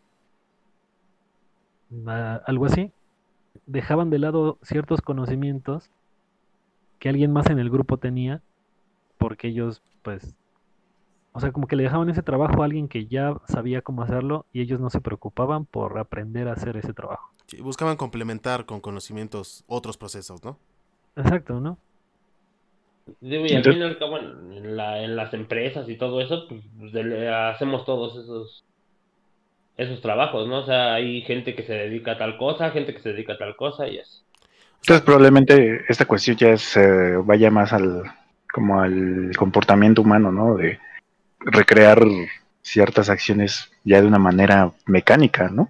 No, digo, Mark tiene como un sentido en lo que está diciendo y es en esta jerarquización de la información que nosotros nos estamos recibiendo, ¿no? O sea, a mí no me sirve de nada, eh, eh, un ejemplo cualquiera, saber cómo arreglar el, el, este, ¿qué te gusta? Una, una reja, ¿no? Entonces lo checo, arreglo la reja porque en ese momento tengo ese problema y después ya no me sirve para la vida, ¿no? O sea, no me sirve a seguir sabiendo Ujú. esta función, que supongo Ok, que es a lo que se podría actualizar un poco. Sí, sí, sí. Entonces simplemente vas a buscar conocimiento según tus funciones. Sí, lo que tú decías de Photoshop, ¿no? Quieres hacer un efecto en Photoshop que solamente lo quieres usar para una vez y no tiene caso que te memorices el proceso porque no lo vas a volver a usar, ¿no? Sí, sí. Esta, esta valoración de lo que estamos guardando en la cabeza. Es como cuando Joan quiso soldar y se quedó sin luz su casa. Solo fue una vez y no lo regresó. ¿Te acuerdas ya? Es verídico. Sí, sí me acuerdo. Pero yo no quise soldar. Ya, ya. Pero entonces, ¿la educación en línea funciona o no funciona? O sea, si hay, si hay un, un algo didáctico para hacerlo. O sea, si hay, si hay un proceso en el que tú aprendes. Sí, es Sí. una herramienta, ¿no? Pues sí, de hecho sí. Ustedes han aprendido en Este- internet. O sea, sí, sí. Sí, Sí. sí, sí he aprendido. Sí. Pues es que, por ejemplo, también tienes esta cuestión, o sea, aparte de los tutoriales, por ejemplo, ya tienes cosas más comple- completas como los cursos, ¿no? Que venden en línea. O sea, ya te, te enseñan, te explican, igual probablemente te dan bibliografía y pues te, ahora sí que te, te enseña como tal, como si estuvieses en una escuela. Sí, al fin y al cabo sí es como que la parte de, interés que te despierte. Digo, porque yo al fin y al cabo en mi trabajo he aprendido muchas cosas por tutoriales. Y la sigues usando. Sí, claro. Tú, Esteban, que estás dentro del, del mundo de la educación, ¿cómo está adaptándose la escuela en la que estás a la nueva era? Pues de lo que he visto, pues más o menos, o sea, por ejemplo, cuando inició todo esto, pues tuvimos que dar eh, nosotros asesoría a los profesores más, por ejemplo, más, más grandes de cómo usar Zoom y todo. Ah, al principio pues sí hubo muchas quejas de alumnos de que no querían tomar clases así o que simplemente dejaron de asistir y que van a regresar cuando eh, eh, se vuelva una normalidad, por decirlo así. Pero siento que con el tiempo se ha ido adaptando, ¿no? Pero también, bueno, yo también ah, sé que es gente que está estudiando licenciatura, maestrías, doctorados, son otro tipo de, de mentalidad ya más, por decirlo así, más comprometida. Eh, no podría decirte, yo creo que en lo que son las bases como educación primaria, secundaria, que bueno, yo tengo, conozco una chica que es maestra y sí me dice que es muy complicado, ¿no? Que sobre todo con primaria, que los, los niños, es, es demasiado complicado que presten atención. Entonces sería interesante de ver si un día conseguir a, alguien que esté en esta labor de docente, sobre todo con, yo creo que chicos más jóvenes, que nos cuenten la experiencia, ¿no? Porque les digo, no es lo mismo tratar con, con gente pues ya mayor que está haciendo su doctorado, que a lo mejor sí le cuesta trabajo, pero pues ya tiene el compromiso pues a terminar, a pues mejor un niño o un adolescente, ¿no? Probablemente el, pro- probablemente el problema de la educación radicaría en justamente en la educación básica, ¿no? Que es primaria y secundaria, en donde todavía, pues sí, tratas con personas más dispersas. Y probablemente también, yo creo que los primeros años de una de la universidad. Pero sí, creo que le doy toda la razón a Esteban. Ya cuando una persona está comprometida con lo que está estudiando, pues ahora sí que la barrera Pero hay, in- hay algo las clases en línea son son Una buena son ajá, Pero, pero en, Pero- ese, en ese caso, en ese caso yo así como lo tomo, en temas de docencia hay cosas que te enseñan a que tienes que, que encontrar la capacidad para tus alumnos y tratar de, de jalar toda la atención a eso. Tú tienes sobrinitos, ¿no? Que están en, ahorita en la escuela. Sí, sí, sí, sí. ¿Ellos, ¿Ellos están adaptados directamente a la educación en línea ahorita? Sí. ¿O les ha costado? Digo, porque volvemos a hablar desde nuestra percepción de, de personas que no estaban acostumbrados a este tipo de educación. Pero estaba pensando, los niños están acostumbrados ya a los celulares, ya no se les hace difícil. No se les Sí, hace difícil aprender eh, con relación a eso, ¿no? Cosa que a nosotros sí se nos complicaría. Aprender en línea, tratar de tener esta dedicación, este tiempo. Digo, yo tengo cursos de doméstica que llevan ahí eh, sin verse desde que los compré, ¿no? De hecho, no, no sé si recuerdas, Edward y, y Esteban, cuando tratamos de tomar un curso en línea de, Dreamweaver. Sí, sí, sí. Ujú. o sea, realmente se nos complicó muchísimo que terminamos tomándolo presencial. Digo, Sí. en ese es momento... que también es, Ajá, perdón, Esteban, síguele. es que es una de esas mentiras que se dicen ahora, ¿no? Con estas nuevas generaciones. No, es que los niños ya nacieron con la tecnología, ya saben, No, no, no, no. ya son expertos, ¿no? Y la verdad es que no, o sea, una cosa es usar la tecnología y otra es saber manejarla. Una cosa es ajá, ser un usuario y yo creo que si algo he- ha evidenciado todo esto de la, de la pandemia y de las clases en línea, más allá de las carencias sociales de que alguien no tenga internet o así, es que realmente la gente, ya sea centennials, millennials, boomers, realmente no saben usar las tecnologías, simplemente la consumen. Ajá, exacto. Digo, no es lo mismo tratar de crear una plataforma o entender una plataforma nueva que está dedicada a solamente eh, trabajo de, eh, eh, perdón, académico, eh, entrar a tu, a tu sala de chat donde está tu maestro, mandar mediante ese medio lo- los trabajos que te dan, las lecturas y todo eso, a estar usando Facebook. Entonces tú ves a, Sí, a ¿no? un niño que está en Facebook todo el día y la mamá, como dice Esteban, está encantada porque el niño es muy inteligente, ¿no? La verdad es que los inteligentes son los que crearon la aplicación, ¿no? Para que un niño la pueda manejar. Sí, que lo hacen tan intuitiva. ¿no? Pero, pero, pero, pero es que yo siento que los temas de docencia se manejan en eso. O sea, bueno, yo tomé un, un curso de docencia apenas hace no mucho, antes de que fuera la pandemia, y digo, pues te enseñan a todo ese tipo de, de problemas. Digo, los, los, las personas que son muy dispersas, que, o sea, tienen, tienen distintos tipos de aprendizaje. Bueno, pero es Y que digo, este, tú debes de tomar, tú debes de tomar y debes Ajá. de tomar tus grupos y pues como que tenerles la atención diferente a, a tus grupos durante tu, tu Pero- clase. ¿Cómo lo haces, Bueno. Miguel, en un entorno en el que no estás controlando a esos grupos? Tienes a, a 10 alumnos eh, en sus pantallas y no sabes cómo están reaccionando porque no lo estás viendo. Es que justamente, lo- bueno, lo, con lo que ahorita está comentando Miguel, pues me está dando a entender, por ejemplo, que ese curso de docencia se lo dieron enfocado, pero en una cuestión presencial. Ahora, por ejemplo, tú dices, ¿cómo tienes, cómo mantienes la atención de 10 niños este, que están frente a la, a la pantalla? Pues nos tendríamos que ir a una cuestión, yo creo que incluso hasta más producida, ¿no? Pero es Por- que esos, pues, niños, bueno, Espera, porque finalmente, por ejemplo, no, tú, Edward, es como con el cine, ¿no?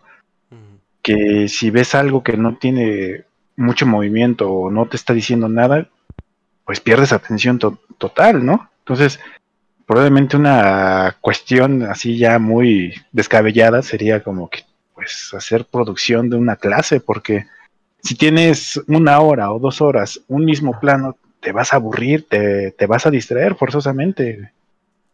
Eso, eso ¿no? mismo es lo que te enseñan, o sea, es lo que te digo, lo que te enseñan en todo eso, o sea, tener producción y tener muchas cosas, porque digo, al fin y al cabo, en un grupo grande, en un grupo grande tienes muchos, muchos diferentes tipos de aprendizaje. Sí, sí, sí, eso no te lo Digo, y ahí no. debes de, debes de tener como que, pues, de repente, como que, pues, algunas actividades para unos, algunas actividades para otros y algunas actividades para otros. Aquí, aquí, por ejemplo, Ahí. nos metemos en un problema. ¿Cómo haces ese tipo de actividades cuando no los tienes de frente? Digo, entiendo lo de la producción que dice Beto. Yo lo vi apenas en un, en un curso de este, facultades legales y no sé qué tanto. Este, y se veía la diferencia de maestros y la diferencia de producciones. Había un cuate que se, se armó un set. eh, en su set tenía este, sus aditamentos que iba a utilizar durante la clase. Y él estaba bien posicionado, se estudió cómo se hacía composición, este, composición visual y todo ese tipo de cosas, buen micrófono y todo. Entonces este cuate Sí. habla y tú le pones atención a todo lo que te dice y estás interesado. Y de repente llega otro ponente, otro ponente que tiene otra experticia y que se ve que sabe más. Pero el ponente está en su webcam de mala calidad, una presentación de mala calidad, se ve así nada más del- de la barbilla para arriba y como un poquito de por abajo, ¿no? Para que se le vea la papada. Y la verdad es que no Es le pones que- atención y se pierde todo ese eso que te podría él presentar si hubiera tenido otra otra producción, como decía Beto, ¿no? Es que yo creo que para- están las diferencias de aprendizaje. Sin embargo, Digo, lo que te llama de más la dos- atención y lo que no te llama más la atención, o sea, sin embargo, digo, ninguno de los dos Miguel, grupos. ninguno Ajá. de los dos Miguel pudo controlar a la, a la audiencia de que estuviera atenta, pues. No, y es que lo que mencionas, o sea, eso, eso que dices de la de cómo aprendemos cada, cada persona, sí, o sea, eso lo, yo lo entiendo, porque obviamente hay personas que les vas a llegar más visualmente, a otras que que les llegues más con, con lo que les dices, o sea, solo escuchando, etcétera. Pero el problema es que cómo aplica, eso, eso no lo puedes aplicar, entonces, en una clase en línea, entonces tienes que agarrar y si quieres llamar la atención, lo- el tiempo un tiempo determinado, un tiempo extenso, necesitas saber este, producir y saber un poco del lenguaje visual. Porque de, de- de no ser así, vas a de estar dos horas frente a tu webcam y a quien te esté viendo se le va a hacer pesado. Yo, yo algo que he notado mucho en esta, en esta época de pandemia con mis sobrinos que están tomando clase de prepa, secundaria y primaria, que en esta época de enseñanza, digo, no les dejan tanto de estar enfrente del monitor, este, aprendiendo y aprendiendo, sino que dejándoles trabajos y que pues, pues a, en- a medio de investigaciones y todo eso, vayan aprendiendo. Es que eso ya fue, yo creo que algo que se empe- que empezó a cambiar justamente después de los primeros meses de pandemia, porque los primeros Sí, meses de pandemia sí, sí Digo, fueron El cambio fue un caos. Sí, El cambio fue un caos y fue abrupto para todo el mundo. O sea, no creo que hubo ningún país en el mundo que se que hizo el cambio Sí, rápido no. Y, y suavecito. sí, ningún país estuvo, estaba preparado para algo así. Digo, eh, lo que te decía de los seminarios, estos cuates daban seminarios cada año y eh, eran interesantes. Ahorita no son interesantes porque no supieron producirlos, a excepción de uno de ellos. Sí, sí, sí. Que obviamente era el que se quiso preparar bien y todo. No, y, Sí, pues, y aparte, y aparte, pues sí, sí, o sea, sí te cambia mucho un seminario presencial porque pues vas enfocado a eso, ¿no? O sea, vas enfocado a poner la atención a eso. Sí, a que Digo, te pasen a- una hojita y todo eso, ¿no? Sí, claro, a que pues tú estés, tú estés en tu casa y quieras tomar un seminario, digo, hay muchos, muchos distractores en tu casa. Sí, exactamente. Como todo eso, ese... Ajá. ¿quién? los medios, ¿no? En los cuales este transmitan los seminarios que dices.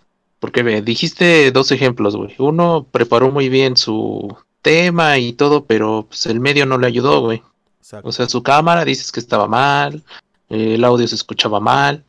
Y el, y en cambio el otro, el que tenía un buen medio, güey, tenía su buena cámara, tenía su buen audio, güey, tuvo más la atención del público, güey. Digo, la diferencia, Ahí- Joan, tiene No, que ver con que uno bueno. contrató Ajá. a alguien que lo produjera y se nota. Movimientos de cámara, todo eso. Y otro, otro trabajaba con sus, con sus propios medios, ¿no? Y ese es el gran, el, el común denominador de todos los maestros de ahorita. Preparan con sus Sí, propios pero- medios.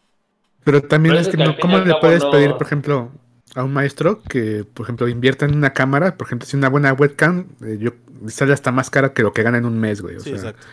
es que también eh, son cosas que a veces no podemos ponernos tan exigentes porque ah, ahora sí que hay de maestros a maestros. Habrá hay maestros que sí de plano no les importe. Pero te digo, yo que convivo con muchos docentes, güey, sí es como que sí, sí hay mucho interés del, del docente, pero pues a veces sí tienen que trabajar con, con lo que se puede, güey. Pues sí se, se están dejando, pues, rifando como los grandes, güey, en estos momentos. De hecho, cuando, digo, cuando empecé todo esto, sí eh, trabajé con un, ya es un doctor ahí de- del instituto. Y de, de hecho se puso a llorar, o sea, de que no comprendía que, cómo funcionaba Zoom. Le explicamos ahí, pero sí, me, conmi- sí me conmovió un poco, pues ver que pues eh, él se fue tanto su desesperación de no saber cómo funcionaba esto que hasta lloró, ¿no? Ahorita ya lo maneja súper bien y todo, pero en ese momento, pues sí, sí, fue, sí me impactó, ¿no? Creo que fue cuando eh, empezamos a sentir ya todo esto, porque fue cuando eh, empezó ya la cuarentena y todo, y que ya lo decimos tan distante, pero se siente como si fuera ayer, ¿no? Y Es relativamente más, es es, ayer, más, ¿eh? hay, es más, hay veces que, pues, digo, no, no hay veces que pues, lo pueden dominar también, pero pues hay veces que, que también batallan con su servicio de internet, o sea, hay muchos factores por los... Sí, que se suma, ¿no? El hecho de que somos tercer mundo y nuestro internet es horrible. El Sí, hecho de que ahí. no tenemos acceso a todas estas cosas, como dice Esteban, la webcam, que tampoco no hay una educación respecto a tecnologías en México, ¿eh? O sea, no hay una educación real. Ahora sí que a grandes rasgos, pues simplemente no estábamos preparados, ¿no? Para una cuestión así. Sí, ¿no? Y se, y Sí. se nota. Si el primer mundo no lo estuvo, pues el tercer mundo Sí. tenía menos herramientas para estarlo.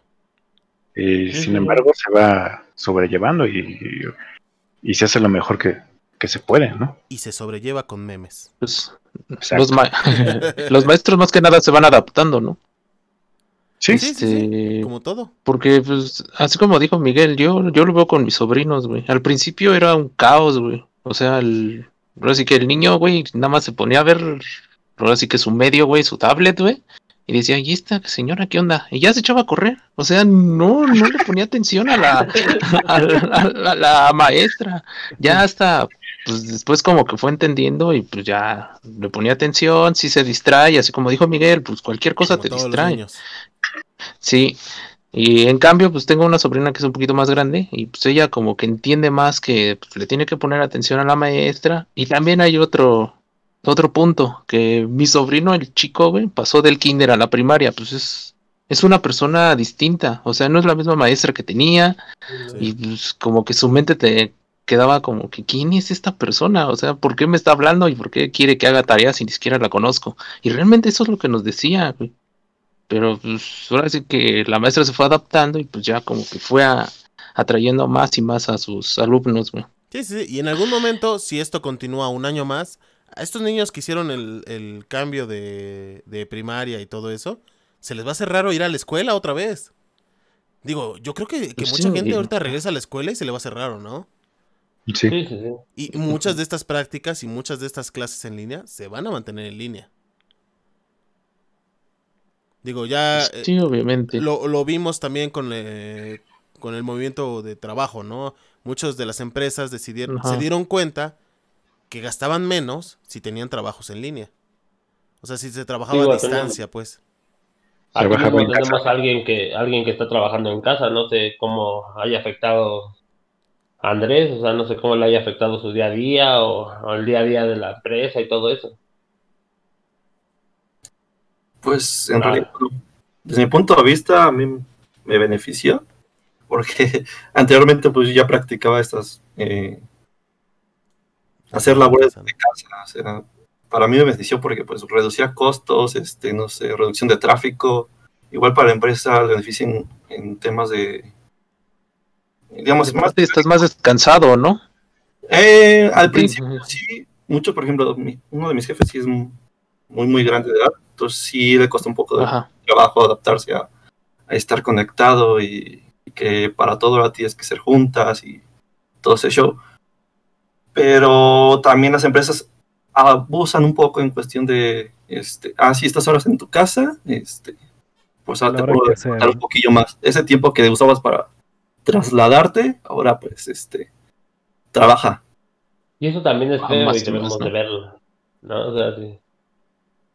Digo, porque al fin y al cabo ellos no, ellos no, no manejan el tiempo de traslado, digo, al fin y al cabo lo que te pagan es el tiempo que entras al tiempo que sales. Ajá, bueno, algunos sí te lo, te lo reconocen, pero pues hay otros que sí, este, te Digamos, pasan de la, digamos. sí, que es parte de la filosofía del mexicano, ¿no? De ponerse la camiseta. Entonces, como que este tipo de prácticas, mucha gente se ha quejado que hay como nuevas prácticas parecidas a la esclavitud. Que tienes a personas que las quieres que se paren temprano porque tu entrada es a las 8. Pero pues estás en tu casa, ¿no? Trabaja entonces hasta las 9, 10 y entrégame lo que te estoy pidiendo, ¿no?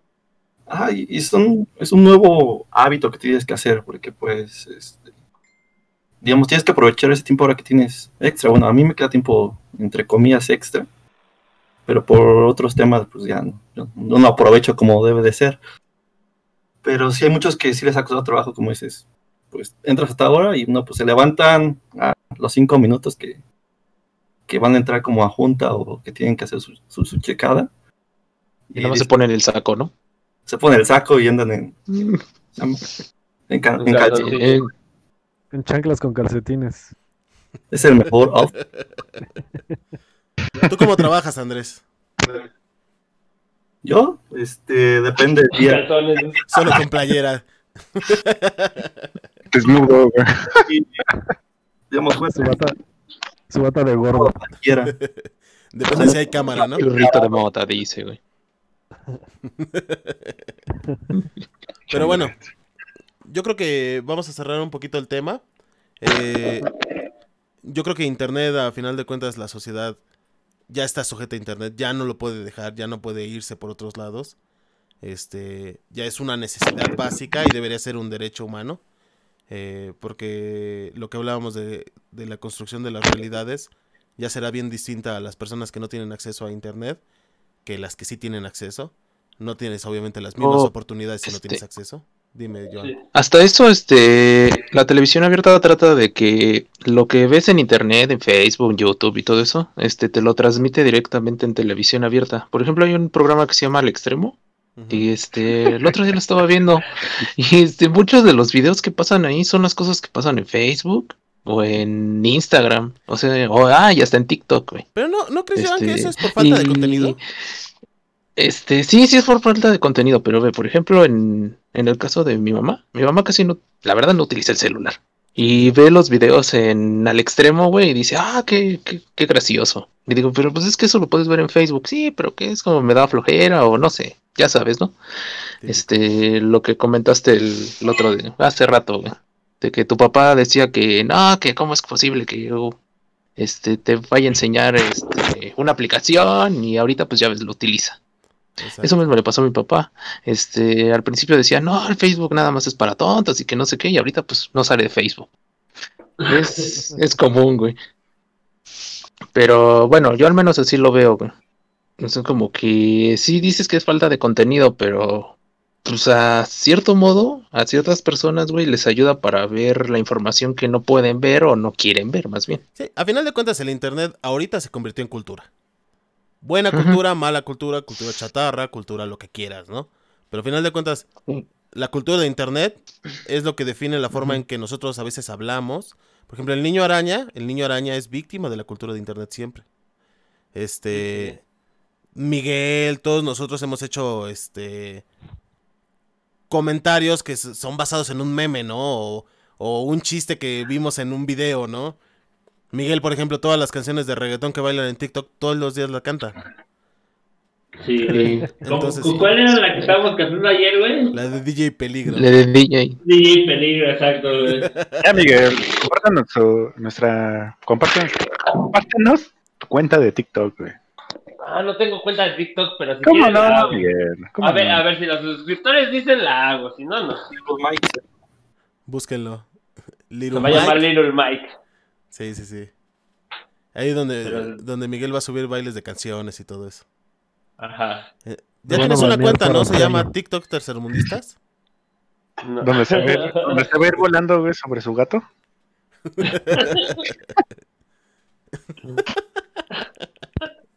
Pero bueno, a final de cuentas, y creo que nadie estará en desacuerdo que, que, el Internet sí debe ser derecho humano. Este, que el Internet ha cambiado la sociedad desde como la conocíamos y tal vez ahorita, como decía Esteban, nos parece tan, tan increíble que no haya existido antes, pero, pero algún momento no existió y, y la realidad era bien distinta. Y la forma en que nos relacionamos, la forma en que nos reímos, nuestro humor, nuestros pensamientos, todos están influenciados, yo creo que en su mayoría por internet.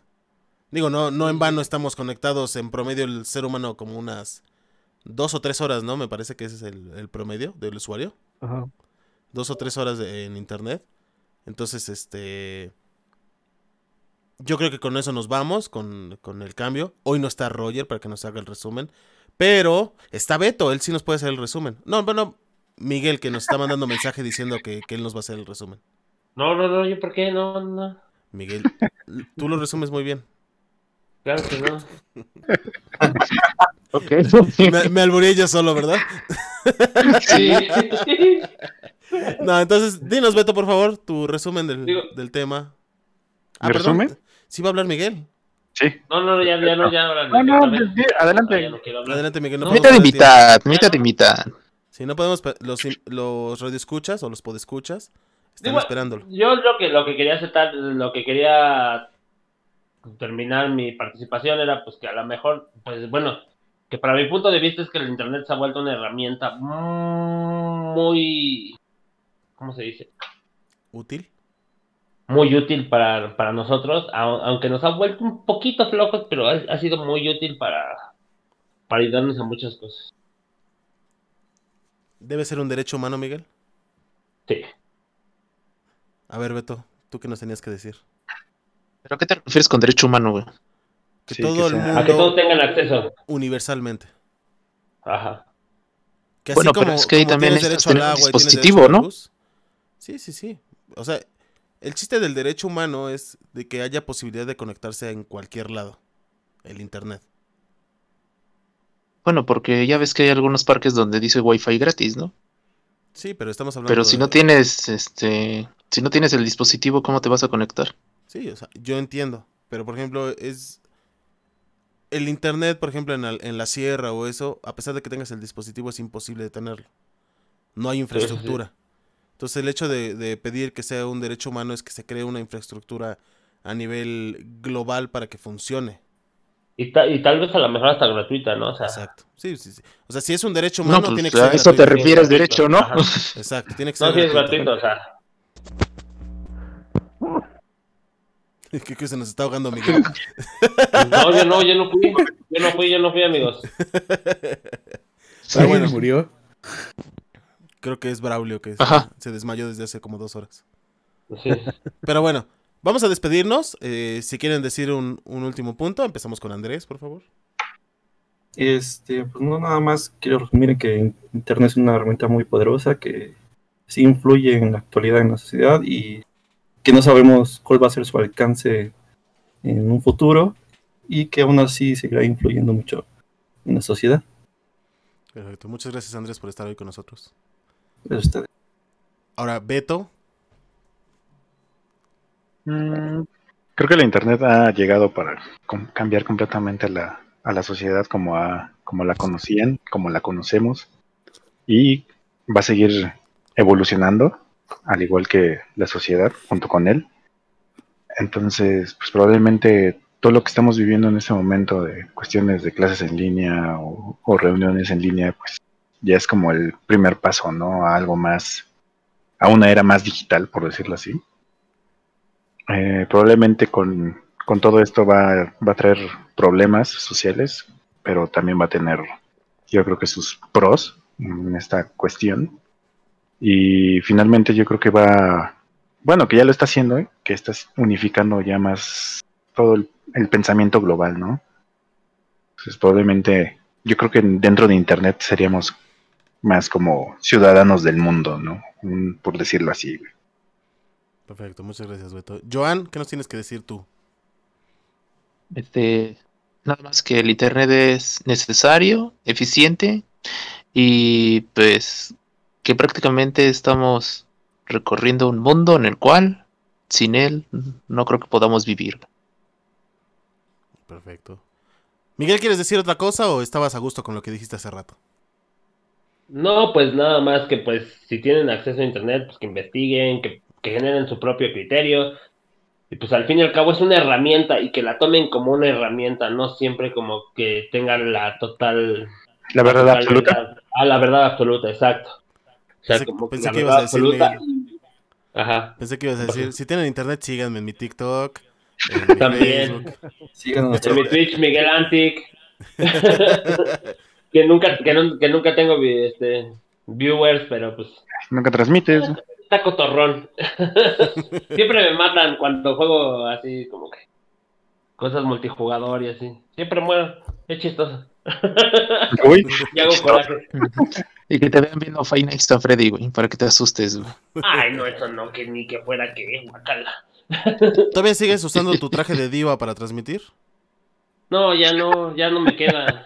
Híjole, ya te queda muy grande, ¿no? Sí, ya también mis audífonos ya también ya se murieron. y Bueno, ni Ya, modo. ya, diva, ya no sé. No Y sé. Pues sí, utilicen, utilicen el internet como una herramienta y acuérdense, creen su propio criterio.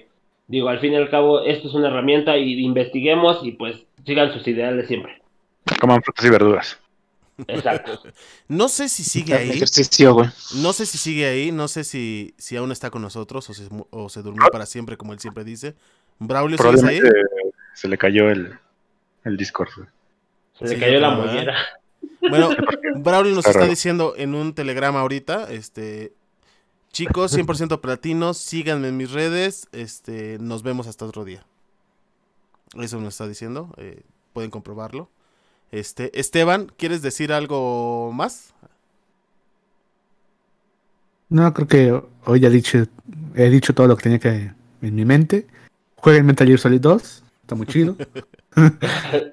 Está en oferta en la tienda de, de Microsoft, 150 pesitos. Y juegazo, ¿eh? O sea, no se van a arrepentir.